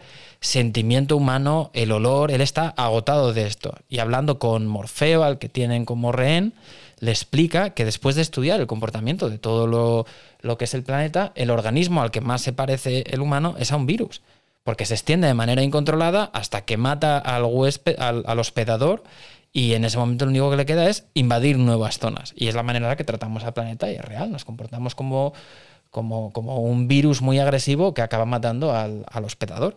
Mm. Pero, pero bueno, a, mí, desde luego, la filosofía que hay detrás me encanta, está embebido de muchos autores, que no vamos a entrar en tanto detalle. Me, gusta mucho el fenómeno del oráculo, eh, que bueno, que interpretó Gloria Foster hasta que fallece, y justo ese uno de los pocos personajes que tienen que ser sustituidos por, en este caso, Mary Alice. había grabado ¿no? casi todo lo de la segunda claro, y la, la cambian en la tercera ya. Eh, en el cambio de personaje habla de que bueno ha perdido algunos bytes. Sí, eh, lo explica. O sea, que, fijaos que las directoras se sienten en la obligación de explicar por qué. Eh, no, no, explican por qué, porque se ha muerto la actriz anterior, sino de dar un argumento. Eh, informático de por qué va a cambiar la actriz que hace ese personaje. Y bueno, eh, cosa que a día de hoy, pues en Batman nos cambiaron a, la novia de, Es verdad, sí, de, de Bruce Wayne, sí. Sí, a Rachel nos la cambiaron y sin pestañear. Bueno, y, a la tía del príncipe de Bel Air y lo mismo, y pues nadie explicó nada. Bueno, y la cambiaron varias veces. O sea que, pero aquí tenían la necesidad, de, habían creado un fenómeno fan que necesitaban incluso argumentar por qué había cambiado la actriz, y, o sea, dentro de lo que fuese el guion. Y, y me parece muy fascinante esta idea de que ella sea capaz de predecir el futuro, eh, no sé si a base de... Eh, estimar todas las soluciones posibles dentro de una programación, pero eh, que, genera, por ejemplo, en personajes como Morfeo, una idea casi religiosa. Porque al final la película tienes la duda de si te está hablando de ciencia o de religión. Y ves la religión que hay detrás de, de, de, Sion, de... El propio Neo, ¿no? es un mesías como el de muchas religiones, ¿no? Eh, es un acrónimo de One, ¿no? De, y tal. Eh, pero, pero es, eh, es fascinante esa visión dicotómica en la cual no sé si es un buen recurso literario de decir, bueno, lo que no sé explicar se debe a la religión y ahí meto al oráculo, pero desde luego creo una dicotomía muy interesante en un mundo tecnificado donde la ciencia ha llegado hasta esos niveles pues en el fondo hay un personaje que, está más ligado a la humanidad y a favorecerla porque asume que eso le garantiza su supervivencia o sencillamente garantiza la supervivencia del sistema. Y, y esa parte filosófica también me parece muy interesante y el contrapunto que hace. Luego está el juego de palabra, ¿no? De que hace galletas o cookies. Y bueno, las cookies informáticas como dosis de información que va dando a cada uno de los personajes. Y, el trasfondo final del tema, que es lo que quizá uno no termina de encajar en toda la parte. No termina de encajar, es lo que te genera dudas, ¿no? Porque una vez eh, Neo ha salido de Matrix y avanzan las sagas es capaz de hacer de todo en Matrix, pero es que además su poder va más allá de Matrix. Es decir, que es capaz. Y es que en ese punto nos dejaron entre la segunda y la tercera. Claro, entre la Dando mucho lugar a la especulación si ese segundo nivel, y ahí volvemos otra vez al mito de la caverna de Platón, ¿cuántos, cuántos pisos tiene esta caverna? Esto es otra simulación dentro de otra simulación. Y parece que la, película o la trilogía nos lleva a una dirección en la que Neo o la manera que nos lo explican, yo creo que lo dice el oráculo en un discurso, dice algo así como que Neo, eh, cuando... Eh, yo, creo me parece que es después de salvar a Trinity. Eh, bueno, establece una conexión con la fuente en Matrix, inalámbrica. O sea, sin entrar a conectarse en ningún sitio y al conectar con la fuente es capaz de sentir el resto de cosas, cosa que va más en la línea de que igual que cuando en Matrix empieza a controlar todas las cosas, fuera de Matrix sea otro nivel simulado, más que esa conexión inalámbrica y entonces puede detener a dos centinelas en ese aparente mundo, mundo real. A mí esa parte me costó más, porque pasé meses especulando pensando que sería otro nivel más de simulación.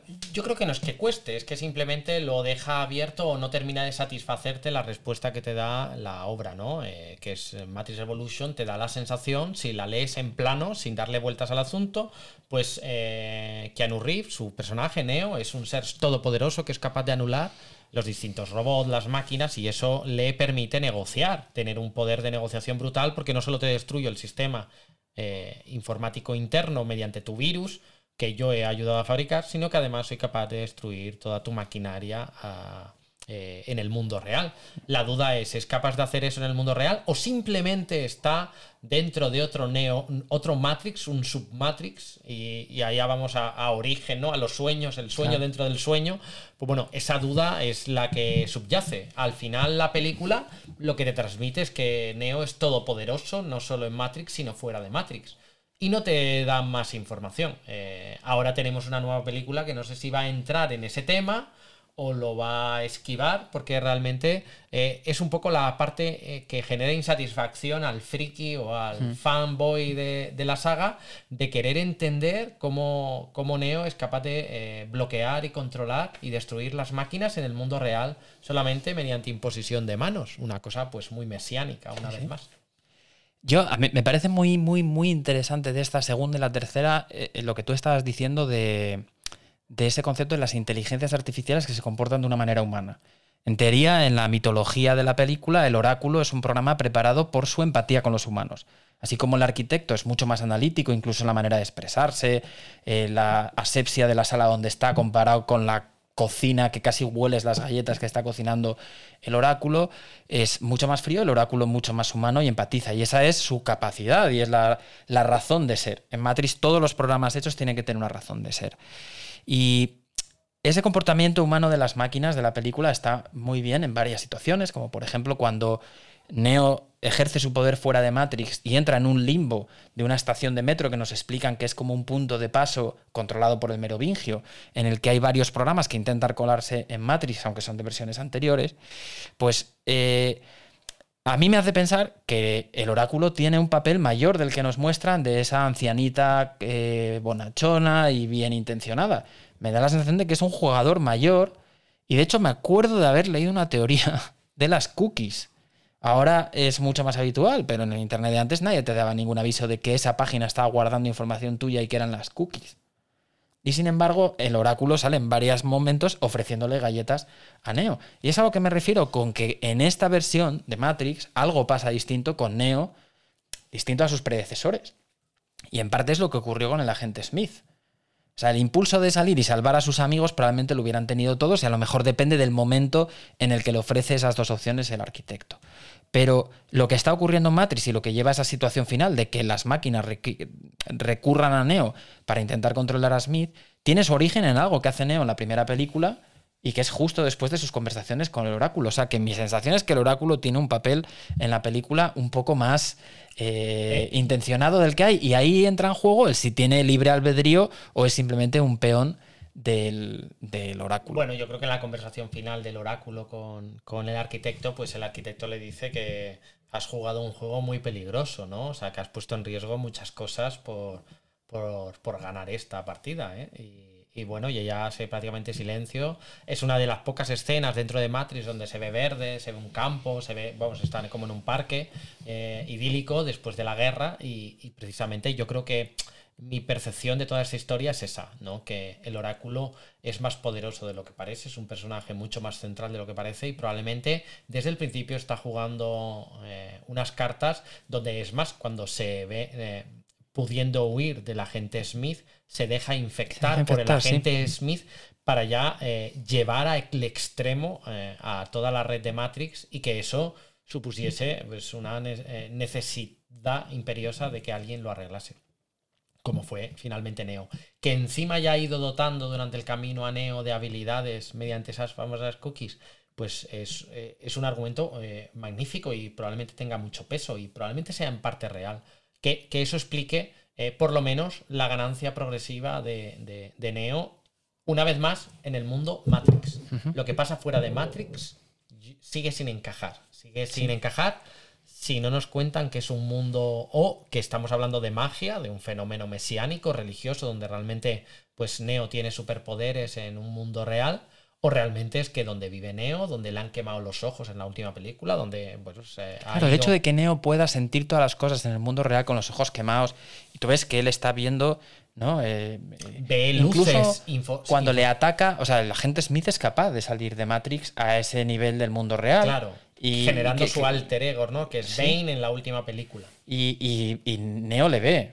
Neo le ve como la gente Smith en una versión así, en amarillo. O sea, en, vez de ser verde como el código de Matrix, te lo ponen en amarillo en el mundo real, pero que te hace seguir pensando que todo forma parte de esa, de esa simulación. Y eso me hace más pensar que el oráculo realmente tiene más, más control y que probablemente es un papel más, más así. Pero bueno, me gusta mucho varias cosas, por ejemplo, de Animatrix.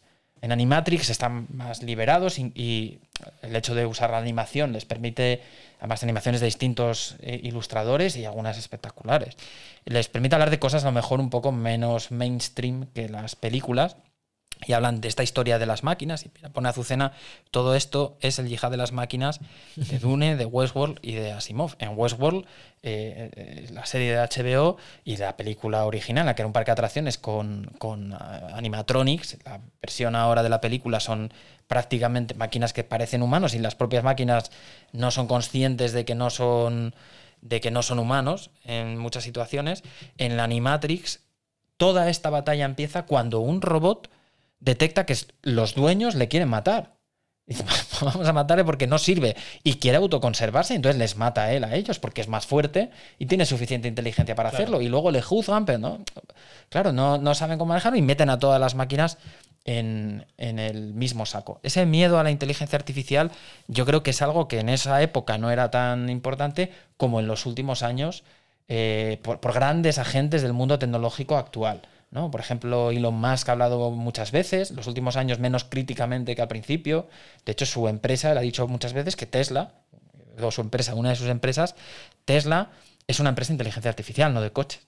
O sea, Tesla está aprendiendo toda la información de sus sensores de todos sus coches, que ahora ya son, pues no sé cuántos coches tendrá por el mundo, pero probablemente cerca, no sé, de un millón o así. O sea, ha vendido muchísimos, muchísimos coches que están todo el rato analizando con cámaras, analizando a los conductores, analizando sus gustos musicales, sus conversaciones propiamente, y todo eso va aprendiendo. Y lo han dicho muchos, de va a dominar el mundo quien tenga la inteligencia artificial más fuerte.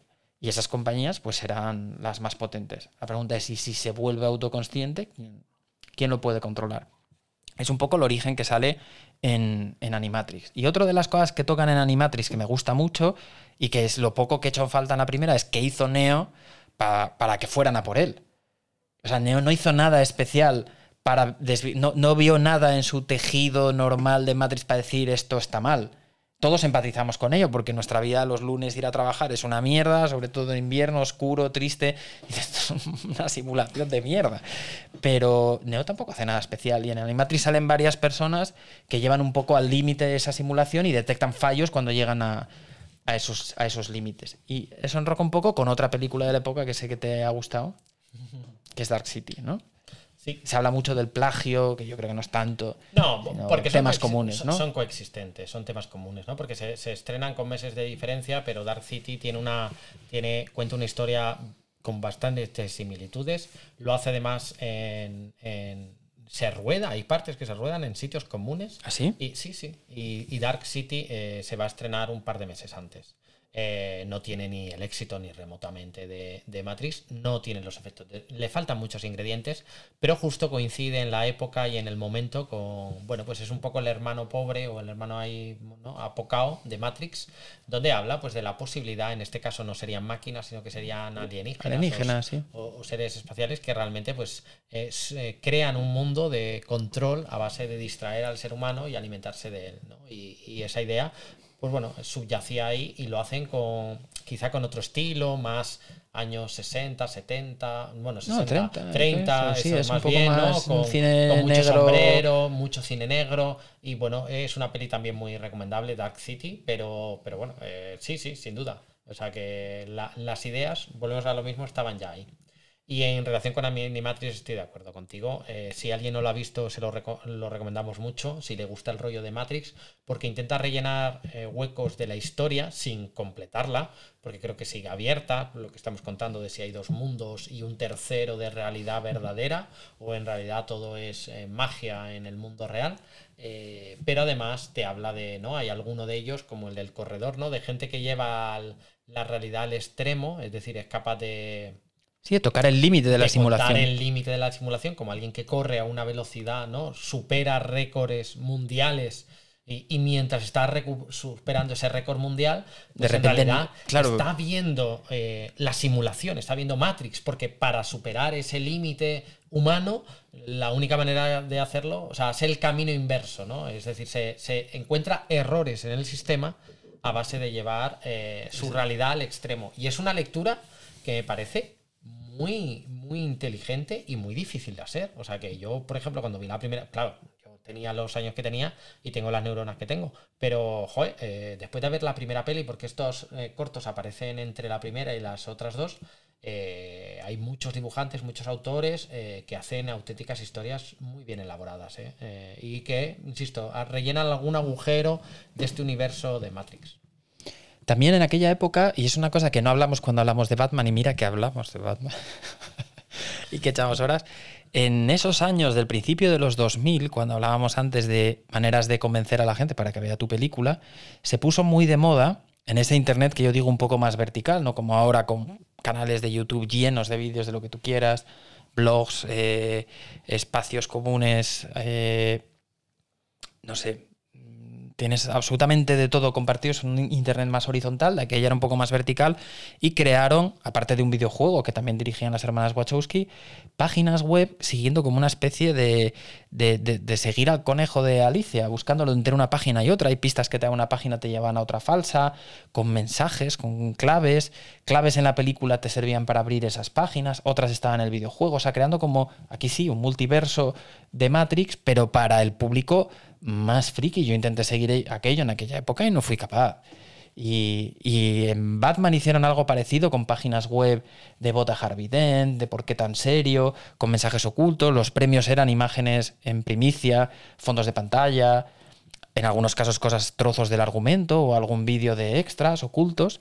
Pero estaba muy de moda y yo creo que es hoy en día cada vez se lleva menos, ¿no? Esa campaña así Claro, tan exigente para...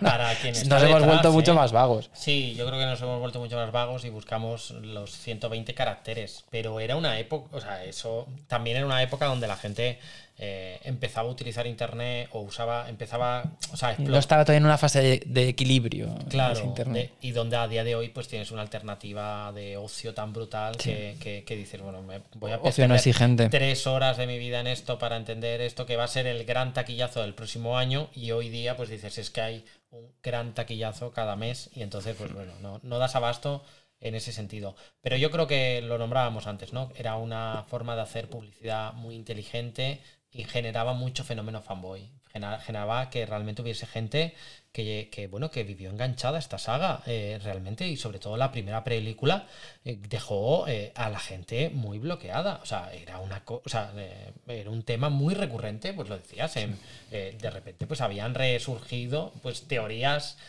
y todo esto, igual que V de Vendetta, que todo esto alimenta toda esta saga de conspiranoia. O sea, yo creo que quien hace esta obra lo hace con puro efecto artístico para contar lo que es. Pero luego hay una serie de, seres humanos en el punto de la paranoia que lo utilizan. Eh, eh, para alimentar todas sus teorías conspiranoicas sobre si la verdad, la realidad que vivimos es, existe o simplemente es una simulación y todo es, es, es- es una mentira. Eh, a mí me parece que la saga la hicieron muy inteligentemente. La primera peli es brutal.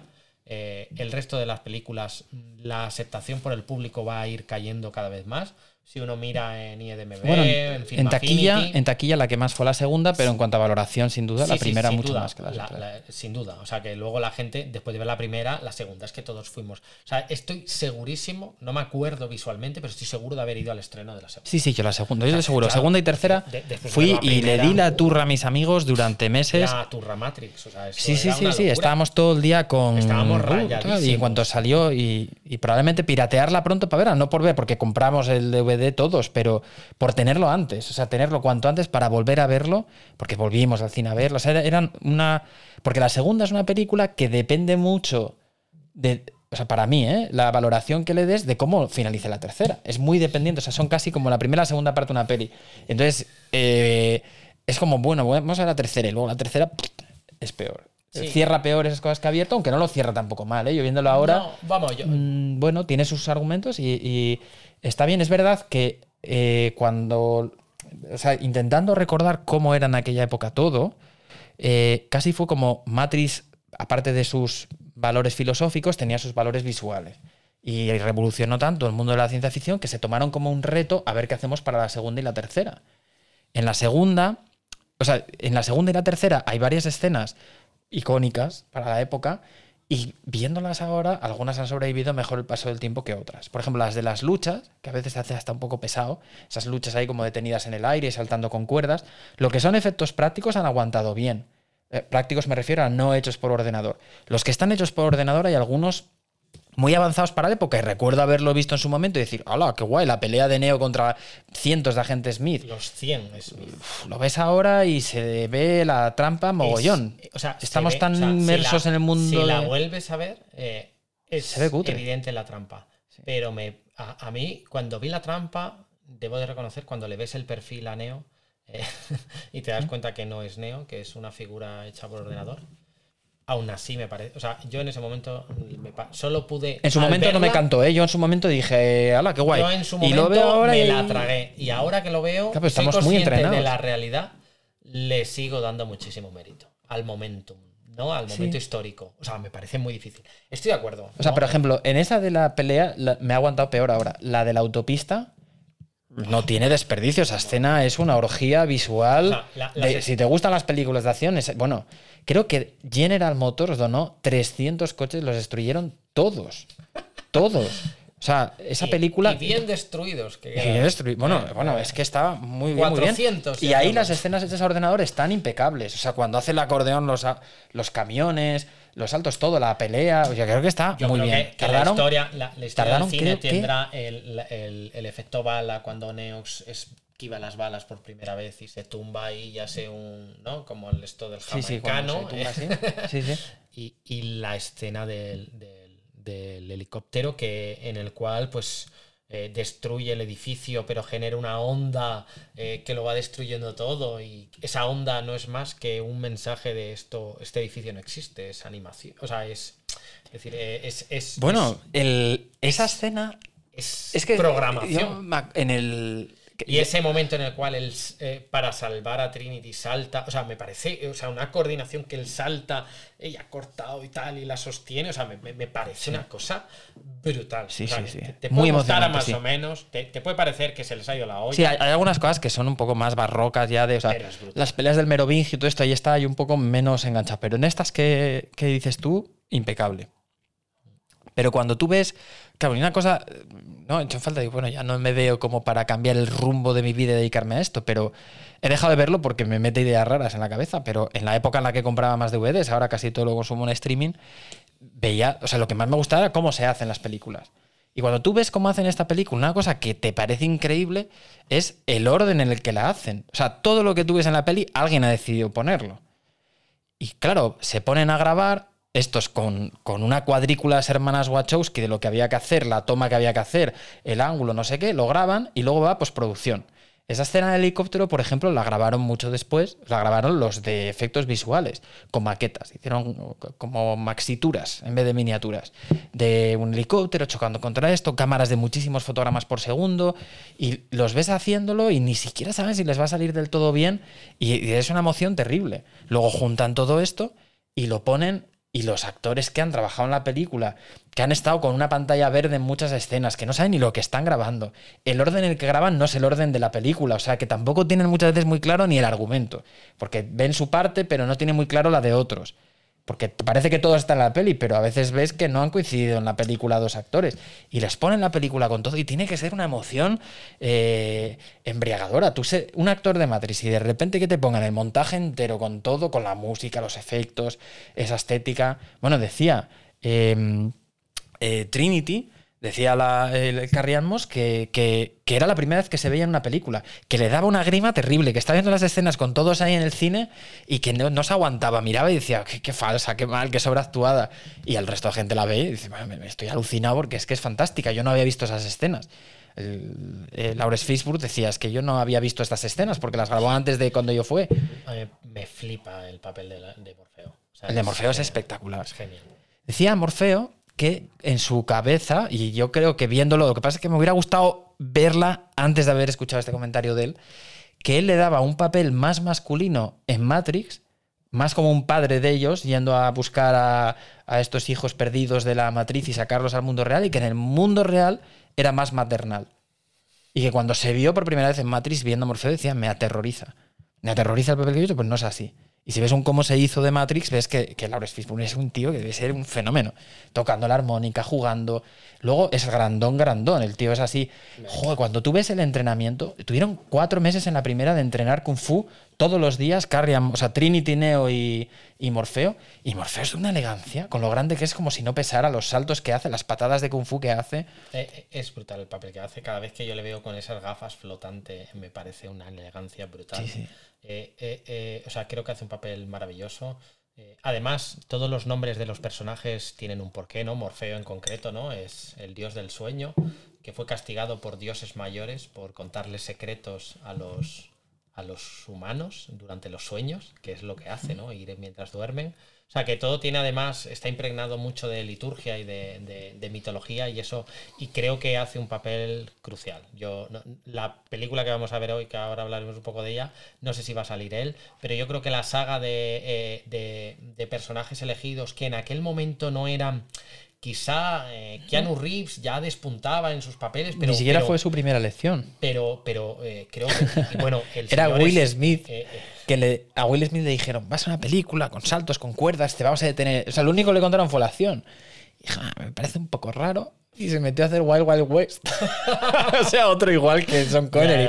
Sé que esto es como todo, como, según cómo te lo vendan. Y luego el papel de Hugo Webbing, que hoy hemos oh, eh, maravilloso. sabido que nació en Nigeria, pues eh, el señor Smith. Es que es hace un papel impecable de, de agente sobrio y erático eh, que ni pestaña prácticamente es brutal. O sea, da, da miedo verle eh, en ese papel. El doblaje en Es español muy- es fantástico. Pero si ves la Sí. versión inglesa, tiene unos matices muy interesantes, porque bueno, él eh, es australiano, o sea, Nigeria. O sea, él realmente nació en la Nigeria que era todavía protectorado británico. Y los padres luego se fueron a Australia. No sé cuál es su acento natural, pero él pone el acento como de un locutor de radio de los años 30 y luego dice que su voz se iba pareciendo, o sea, que in- instintivamente a, a la de las hermanas Wachowski, por la manera que tenían de hablar y, y tiene una voz que es que te congela, te pone los pelos de punta, es, es terrorífica en esa película, es, es- es espectacular. Claro. Un personaje que luego, pues por ejemplo, en El Señor de los Anillos es eh, Afable. afable dentro del poder que tiene Elrond, o incluso en V de Vendetta sin verle la cara, solo hablando, es encantador dentro de que es un terrorista y un asesino, pero, pero es mucho más afable. Y en esta justiciero. es justiciero. Y en esta película yo creo que es uno de los grandes, grandes aciertos, un personaje, un, actor desconocido, vamos. Totalmente de acuerdo. O sea, que el elenco de actores sin ser punteros, creo que ese es el gran éxito en parte de gente no muy conocida que brilla en esa peli. Lo de los efectos me pasa con la Guerra de las Galaxias, me parece que aguantan mejor los de las primeras. Sí, tú ves ahora muchas escenas hechas a ordenador de la trilogía de, de Anakin Skywalker y pues, se ven. Y es que a veces estos efectos. También pasa que los efectos por ordenador, como van mejorando tanto con los años, estamos muy expuestos y ya tenemos el ojo muy entrenado. Y es lo que estás diciendo tú. Yo lo he visto ahora y me daba repelús, pero cuando vi en su momento estos efectos especiales, estaba completamente entregado. También es el lenguaje del cine. O sea, con los efectos especiales también hay mucho engaño en el lenguaje cinematográfico, ¿no? Históricamente, pues nos, nos vendieron que cuando te disparaban una bala salías volando hacia detrás, aunque físicamente eso no pasa. Es decir, que también hay que entender que muchas de las cosas que vemos, no, no, o sea, hasta que no vimos las torres gemelas caer después del impacto de unos aviones, no habíamos visto nunca un, un objeto impactar contra un, un rascacielos. Y ya eh, en la primera peli de Matrix eh, ponían esa imagen. Entonces, también nos pasa con los efectos especiales que la realidad que conocemos nosotros no- sirve para juzgar el efecto porque realmente no tiene referencias reales. Entonces, muchas veces, no, con los años cada vez mejoran más los efectos especiales, pero creo que también influye mucho la vivencia personal de darte cuenta que cuánto de real o irreal puede llegar a ser eso que estás viendo. Y creo que ese factor nunca lo metemos en la ecuación. Hombre, yo creo que también depende del servicio que haga la historia. ¿no? O sea, si tú haces efectos especiales porque sí, pues te sales un poco y los criticas simplemente como algo estético. Sí, y si sí. están dentro de la historia, a veces te dejas llevar más. Pero es verdad que, en, por ejemplo, las películas de los últimos años, eh, grandes producciones, y que tú elijas entre efectos prácticos, eh, me refiero a los no hechos por ordenador, o efectos ya digitales todos, eh, pues por ejemplo, tú ves Mad Max, Furia de la Carretera de, de- del ¿qué es, 2016 o 2015, Sí. y esa película es una cosa espectacular, vamos, o sea, está todo y envejecerá muy bien, porque no hay, no sé, no sé si tiene efectos digitales, porque yo creo que hicieron prácticamente todo con, con efectos clásicos. Y esa es una de las ventajas que tiene, pero también hay películas digitales de los últimos años que es que ni siquiera sabes que tienen efectos digitales, Ya. de lo bien Sí. hechos que están y lo al servicio de la historia que los encuentras. Bueno, en esa línea, eh, no sé cómo será la próxima peli que veremos hoy, pero no la publicidad que han hecho, sobre todo de los videojuegos y demás, de- de- es decir, de todo lo que rodea Matrix en esta saga es espeluznante, ¿no? O sea que, bueno, espeluznante. Sí, Eh, o sea, es... eh, eh, ha sido, me parece como muy inteligente en un momento en el cual este tema estaba un poco aparcado y pues no lo sé, no sé cómo será la peli, si vienen a hacer caja o no, sin duda, pero eh, para revitalizar un poco la película en este momento donde, por ejemplo, en algún programa de televisión estamos viendo cómo la gente cambia la cara, ¿o ¿no? O Sí, es- sí. este anuncio donde sale Isabel Pantoja y parece Sí, Isabel parece. Pantoja y no es, o sea, es una cosa muy loca. Pues eh, eh, eh, han cogido eso. Eso es las flores, ¿no? eso, perdón, Lola Flores. Isabel Pantoja está viva. Podría ser Isabel Pantoja. Lola Flores, eh, o sea, eh, todo ese, to- todo eso, pues lo han llevado a una situación como la actual, en la cual, pues te lo ponen en. en Y hay en ratos la que no sabes a quién estás viendo. Y, y- y- y me, y parece muy flipante porque ves a los dos Neo, uno al lado del otro, ves los edificios y te los van construyendo y deconstruyendo delante tuya. Y, bueno, te genera otra vez la duda sobre si. Pero eso desde el punto de vista técnico creo que va a ser una revolución y al que le gusta el cine clásico va a sufrir. El anuncio que tú dices, José, es de una tecnología que va detrás de los videojuegos. Los videojuegos tú antes tenías que programar todo. Si hacías un Mario, tú tenías que programar cuando le dabas al botón del salto cuánto saltaba y cuánto era la longitud del salto en función de la carrera que llevaba. En los últimos años, un comentario típico de los juegos es que todos se parecen. Y es porque los motores que hay debajo generan un mundo físico y. Manu que era Lola Flores. y tú ya tienes esas leyes y simplemente pones tu personaje. En el juego de Matrix pones a Neo y a Trinity, en otros juegos pues pones a otra gente. Eh, el Unreal, que es el motor que anuncian en esta película, tiene ya una iluminación sobre la marcha que parece real.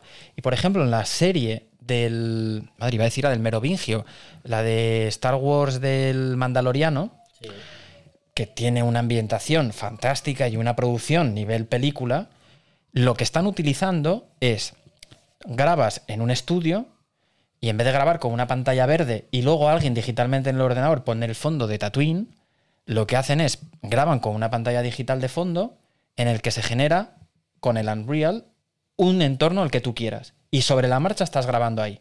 Lo que tiene es que es capaz de detectar la cámara y si yo muevo la cámara, el fondo es capaz de moverse en ese entorno virtual con ordenadores y cambio el punto de vista y, es indetectable el fondo.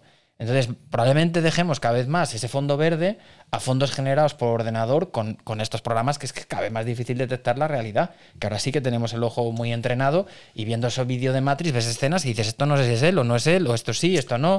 Eh, estás ya en el límite. Y, es un debate interesante lo que dices, ¿no? Que habrá gente del cine que, o sea, yo no entro porque podríamos entrar en ello en otro podcast no, no. tema, el debate sobre si todas estas innovaciones hacen que el cine deje de ser lo que siempre fue o vienen a mejorarlo, sin duda.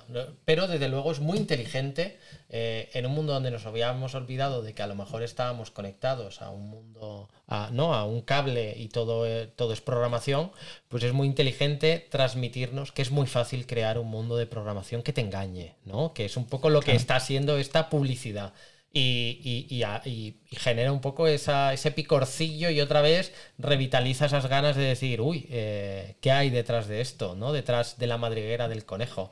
¿Qué pastilla me, me tomaría hoy otra vez después de esa duda que tuve en su momento y que ya resolví? ¿Y ¿Habrá solo un mundo o será un mundo dentro de un mundo detrás del que haya otro mundo distinto? Y todos sean... Eh, virtuales y el real sigue estando muy alejado de mi mano. Pues bueno, todo esto pues lo han revitalizado con bastante me parece eh, sí acierto promocional aspecto promocional solo que pasa pues bueno eh, pues bueno pasa lo que pasa que habrá que ver la peli. Pero bueno antes de entrar en la nueva peli eh, ya un poco para ir cerrando todo lo de la trilogía te preguntaría cuál es tu personaje favorito. Ay, Morfeo. Morfeo Morfeo Morfeo. Me gusta mucho no, tanto el merovingio como el mundo del merovingio. O sea, esas cosas del merovingio eh, me fascina. Es como un mundo sucio de Matrix donde hay como una resistencia, lo que decías, de la inteligencia artificial a las máquinas. Sí, sí. ¿no? Y incluso me acuerdo cuando lo vi, ahora ya no lo tengo tan claro, pero me acuerdo de que mi residuo en el pensamiento era que merovingio había sido un neo en versiones anteriores, pero que no había sido eliminado. No puede ser por lo que cuentan, porque todos vuelven a la fuente y vuelven a empezar, pero incluso su nombre, ¿no? Merovingio era una dinastía de reyes eh, franceses que creo que eran herederos de, un teórico hijo de Jesús y María Magdalena. ¿no? O sea, es como una especie de descendente del Mesías y su propio nombre te puede sugerir que era un neo o un derivado de neo.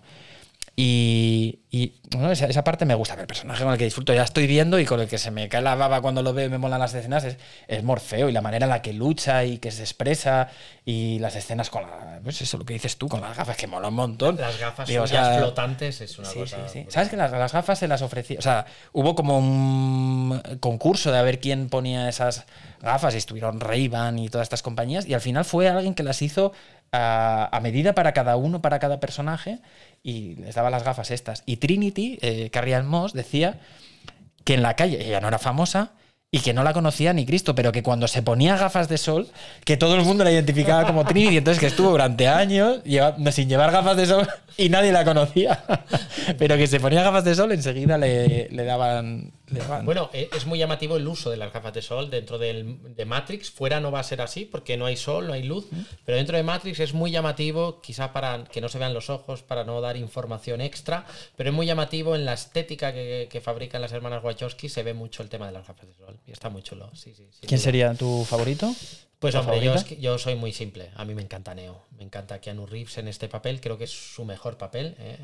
Eh, y, o sea, Keanu Reeves me parece un, actor muy inteligente a la hora de elegir papeles porque los coge un poco. sabe qué registro, sabe su registro, Sí. No, no. Eh, Como Julio Iglesias de cantante. No, te, va a cantar pues un, área, pero lo que te canta. Sé, sé, a dónde llega mi voz, sé a dónde llega mi capacidad para gesticular y yo creo que hace un papel Además es que me encanta toda la estética en todo momento.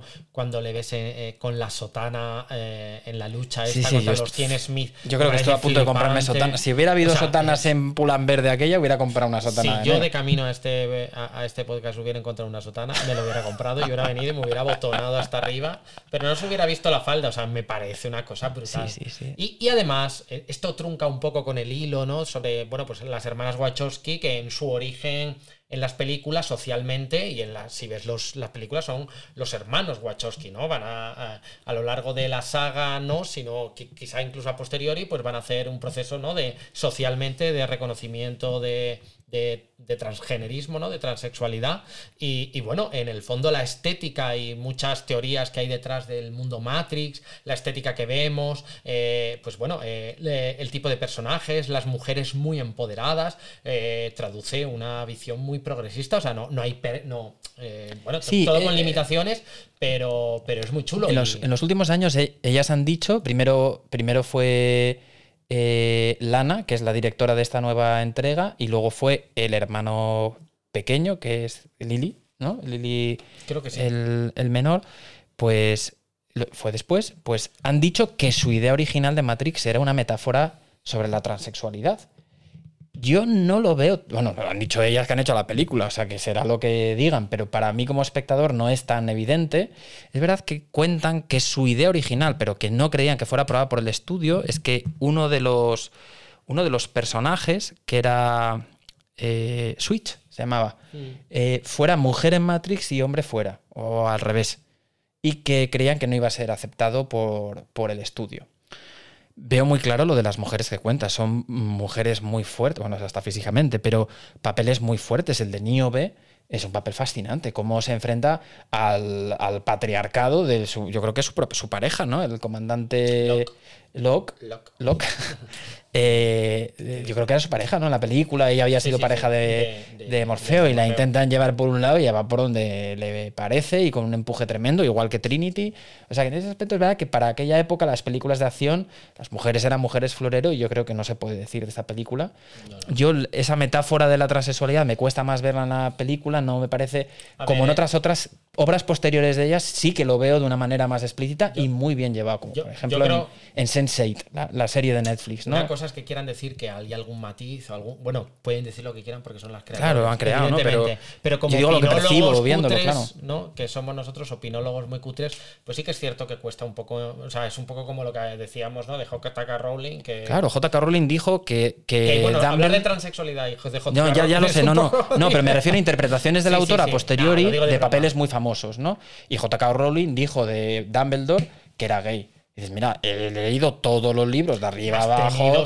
y has tenido. ¿A cuál más no, A lo mejor, no, digo para sacar a Dumbledore del armario, pero para dejar alguna pista.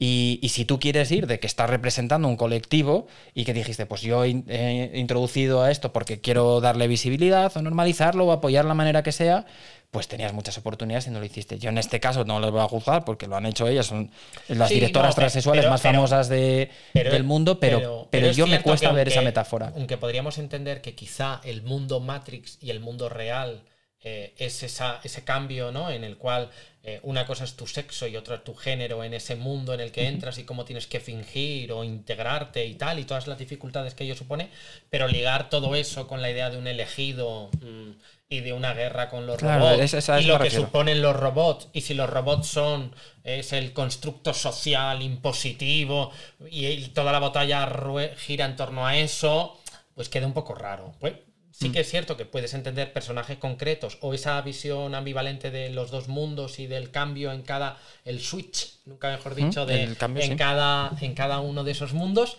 Pero aplicarlo a toda la saga entera y decir que toda la saga en su conjunto es una alegoría, una metáfora de la transexualidad, pues, eh, pues eh, si lo es, no, no ha sido suficientemente explícita, sino que lo han, lo han ocultado demasiado. Yo creo que en las entrevistas, cuando se las han hecho, o lo que yo he leído, es un poco que han sugerido que han Sugerido que, bueno, sí. puntos, Sí, esa metáfora de- dado que probablemente, no lo sé. Sí, pero además no, lo la- veo por una cuestión de valentía, porque tuvieron cosas muy valientes. Por ejemplo, cuando hablan de. En, esas pantallas de fondo en las que salen las versiones de Neo, que son.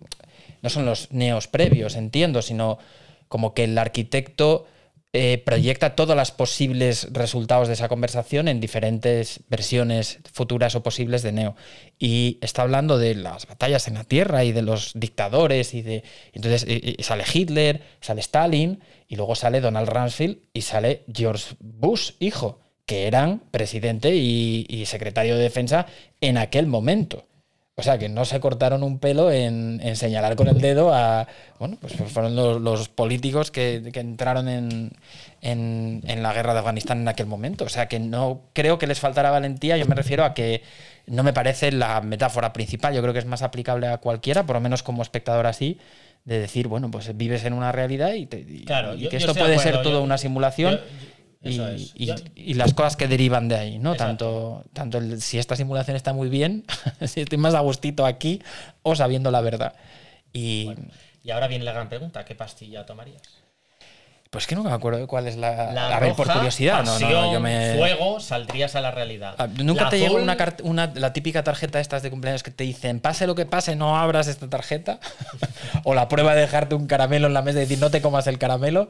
A los niños yo me lo, me lo comería. Yo, o sea, yo saldría de Matrix y luego probablemente me arrepentiría. Claro, yo creo que la curiosidad humana. No- no por valentía, sino por una que es- curiosidad- creo que es una pregunta i- no inocente, ¿no? O sea, yo creo que cuando Morfeo hace la pregunta y da las opciones, en el fondo, pues sabe que la mayoría de la. Creo que la mayoría de los individuos, si les planteas, aunque lo que te vende Matrix es que hay una minoría que elige ese camino. Yo creo que si contases con toda la información, quizá una mayoría elegiría el camino de quedarse en Matrix. Pero si solo te dicen que estás viviendo un sueño que no es la realidad y que yo te puedo contar la realidad, aunque quizá la realidad no te guste, eh, cuando sabes eso, la curiosidad mata al gato. o sea, la curiosidad te haría tomarte la perder. Yo me- por eso me siento muy identificado con Cifra. Tra- traicionando a, a los de la Nebuchadnezzar porque yo quiero un nático en Nueva York y un chef y, y ser rico y... La, la- la escena del- de Merovingio que crea un pastel, un postre que es capaz de producir un orgasmo. eh, Ah, Es que Merovingio mete una cosa que no hemos dicho, que es el. Cuando hablan del libre albedrío, Merovingio incide mucho en que estamos sujetos a nuestras emociones. Y que Neo realmente no tiene libre elección, sino que cualquiera podría haber pre- predecido lo que, lo que iba a hacer, al elegirle a sus puertas, porque él elige basado en sus emociones y no lo puede controlar. ¿no? Esa es también otra, otra variante muy, muy interesante. O sea, si tú pudieras analizar todos nuestros datos, podrías predecir esas emociones y cosas que creemos que son eh, ¿no? del alma y la espiritualidad, a lo mejor son simplemente variables que se podrían codificar, ¿no? Solo que las duda. vivimos así, pero, pero bueno. Pues muy bien. Y bueno, yo creo que ya para ir acabando, ¿qué esperas de la peli nueva? A ver, yo me he puesto unas expectativas muy bajas porque soy muy disfrutón, no le pongo así muchas pegas. Yo creo somos- que. Somos público fácil. Somos muy público muy fácil. No- Nos va a, A ver, gustar. Yo he disfrutado mucho con Matrix. O sea, les voy a hacer justicia. O sea, muy mal lo tienen que hacer para, para perderme. Eh, Entonces, bueno, hombre, me hubiera gustado ¿no? que hubieran recuperado a Morfeo también. Porque me da la sensación en entrevistas que le he visto que, que le hubiera gustado también. Ya, no, no, no sé si saldrá o no. La idea con, Ya, los- igual es- con, los, con lo que estamos viendo, ¿no? Los, los trailers, eh, es que no sale, pero no, no lo sabemos No sabemos. realmente.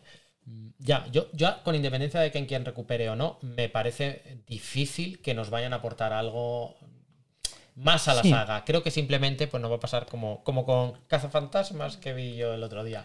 Que nos va a satisfacer, que, que sencillamente tenemos sed de Matrix, necesitamos beber Matrix. Y nos va a dar una dosis de Matrix. Si nos va a aportar algo más filosófico en el Yo mundo, que no, pues yo prefiero Yo pensar que no. me Y luego espero- llevarme la sorpresa. O sea, las hermanas. Bueno, en este caso es Lana Wachowski. eh, son bueno, buenas directoras. O sea, las películas que hacen pueden no gustarte, pero son resultonas, están bien en la, Bueno, yo quitando la de Cloud Atlas, que no me enteré de la mitad, el resto pues, son fáciles de seguir, las escenas también, los actores suelen estar muy acertados, visualmente me gustan. Entonces yo creo que va a ser tipo la de JJ Abrams de, la, primera de la trilogía de Star Wars. Muy complaciente con los fans, eh, historia sencilla. O sea, que no tengo una. Es que he intentado no ver, eh, ver lo mínimo posible. Lo mismo que yo. Para no, no, estamos hablando solamente. Porque en realidad esperamos, pues no sé qué será el siguiente podcast ni cuándo lo haremos, pero bueno, haremos alguna especie de, de, comentario después de haberla visto dentro de unas semanas, no inmediata, para no hacerle spoiler a nadie y tampoco hablaremos del final. Pero es más, la idea era esa, verla, no, hacer la revisión ahora, ver la peli y. porque si, si hubiéramos visto la peli y hacemos el podcast luego, pues a lo mejor a alguien le contamos algo no debido, ¿no? Entonces, lo idóneo, nos ha parecido este formato y nos ha parecido un momento histórico muy chulo para revisar la trilogía. ¿cuál, es tu...? O sea, porque para mí es primera, segunda, tercera. En la que más me ha gustado es Matrix, luego Reloaded y luego eh, pues ¿Para ti te gusta más la tercera que la segunda? Yo debo de reconocerte que a mí las películas, estas, esta saga entera, me parece muy difícil de dividir en un tiempo donde además estamos todo el día viendo capítulos de series y te tragas capítulos infumables, pero como duran una hora no lo juzgas como tal, me parece muy difícil de dividir. Eh, yo lo que quiero decir es que me parecen las tres muy buenas. O sea, eh, la historia de fondo me parece buenísima, aunque no me haya satisfecho la duda final de mm. cuántos mundos hay, de si todo es que... Pero a mí es que me flipa el personaje del arquitecto que no le mm. vemos en la primera, me flipa el merovingio, las escenas de acción me parecen muy buenas las siguientes. Entiendo que la primera te sorprende en decirte, hey, allá donde vives no existe, todo esto es una ficción y, eres un esclavo del mundo y te han creado un mundo de programación donde tienes la idea de que tomas elecciones, pero lo que elijas o dejes de elegir da igual. Lo importante es que alimentes con tu calor corporal y con tu energía a una máquina. O sea, eso me pareció, o sea, superar esa idea me parece imposible como concepto. Entonces yo entiendo que la primera rompió esquemas.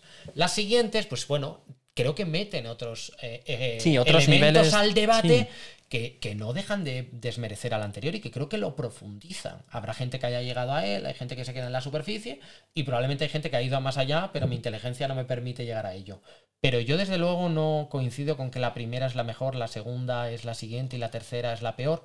No tengo esa sensación, no es el padrino, ¿sabes? en el padrino te, lo podría comprar, aunque hay gente que le gusta más el padrino. Yo creo que sí, entre la 2 y la 3 no está tan definido el parón, ¿no? O sea, sí que yo creo que, bueno, fueron concebidas como una única película o para sacar prácticamente una seguida de la otra. Siempre que alguien se plantee, o sea, esto es un consejo a, sobre todo a la gente, habrá gente que tenga más canas que yo, pero siempre que te plantees que una saga acaba mal o que no te gusta el final, planteate un final alternativo.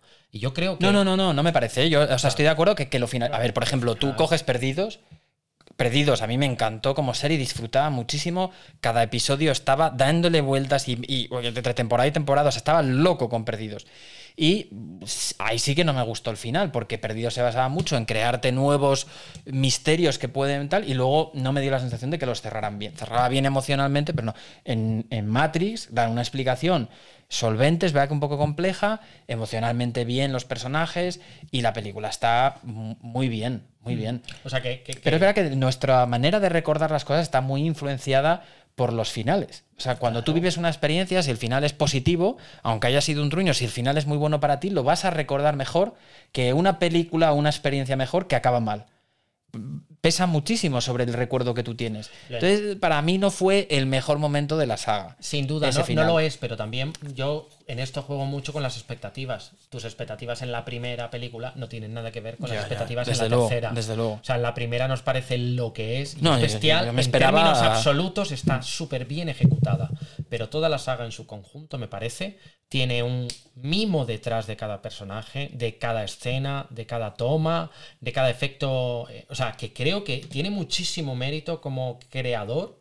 No solo preocuparte por el guion. O sea, pensemos. O sea, es que es una chorrada, pero es una historia que cuenta algo complejísimo, complejísimo.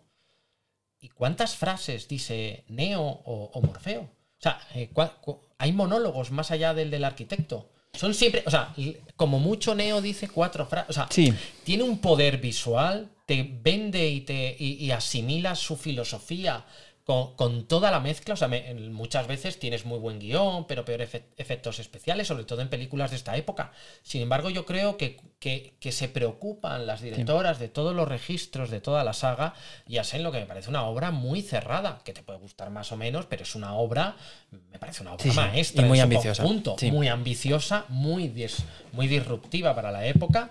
Y sí, yo entiendo perfectamente que a la gente la primera le parezca la mejor, pero a mí, yo personalmente, todas las que vi, ninguna me, me generó decepción, más allá que me hubiera gustado que me explicasen más o que algo me hubiera encajado mejor. Pero no porque yo tenga una otra idea. No, no, yo tampoco la tengo, sino porque, me falta es como un niño, algo. como me pasaba a mí con mis sobrinos viendo Harry Potter, que me decían, ¿y por qué este Horror Cruz no sé qué? Yo creo que es por esto. Y yo decía, "Mm", Pues eso, a mí eso es lo que me genera eh, las siguientes pelis. escépticos. Pero, eh, eh, insisto, no, no, no digo que la tercera tiene- sea mejor que la primera. Como, como saga tiene otra cosa que, que me encanta y que sé que no tienes por qué, eh, bueno, porque no lo sabemos, ¿no? Pero vuelvo un poco a estos extras de cómo se hizo y me pasaba con El Señor de los Anillos. Y es que la gente que grabó esas películas vive como en una familia encerrado en un rodaje de estos durante meses. La escena de la carretera tardó mes y medio. Hay películas que en un mes y medio haces la película entera.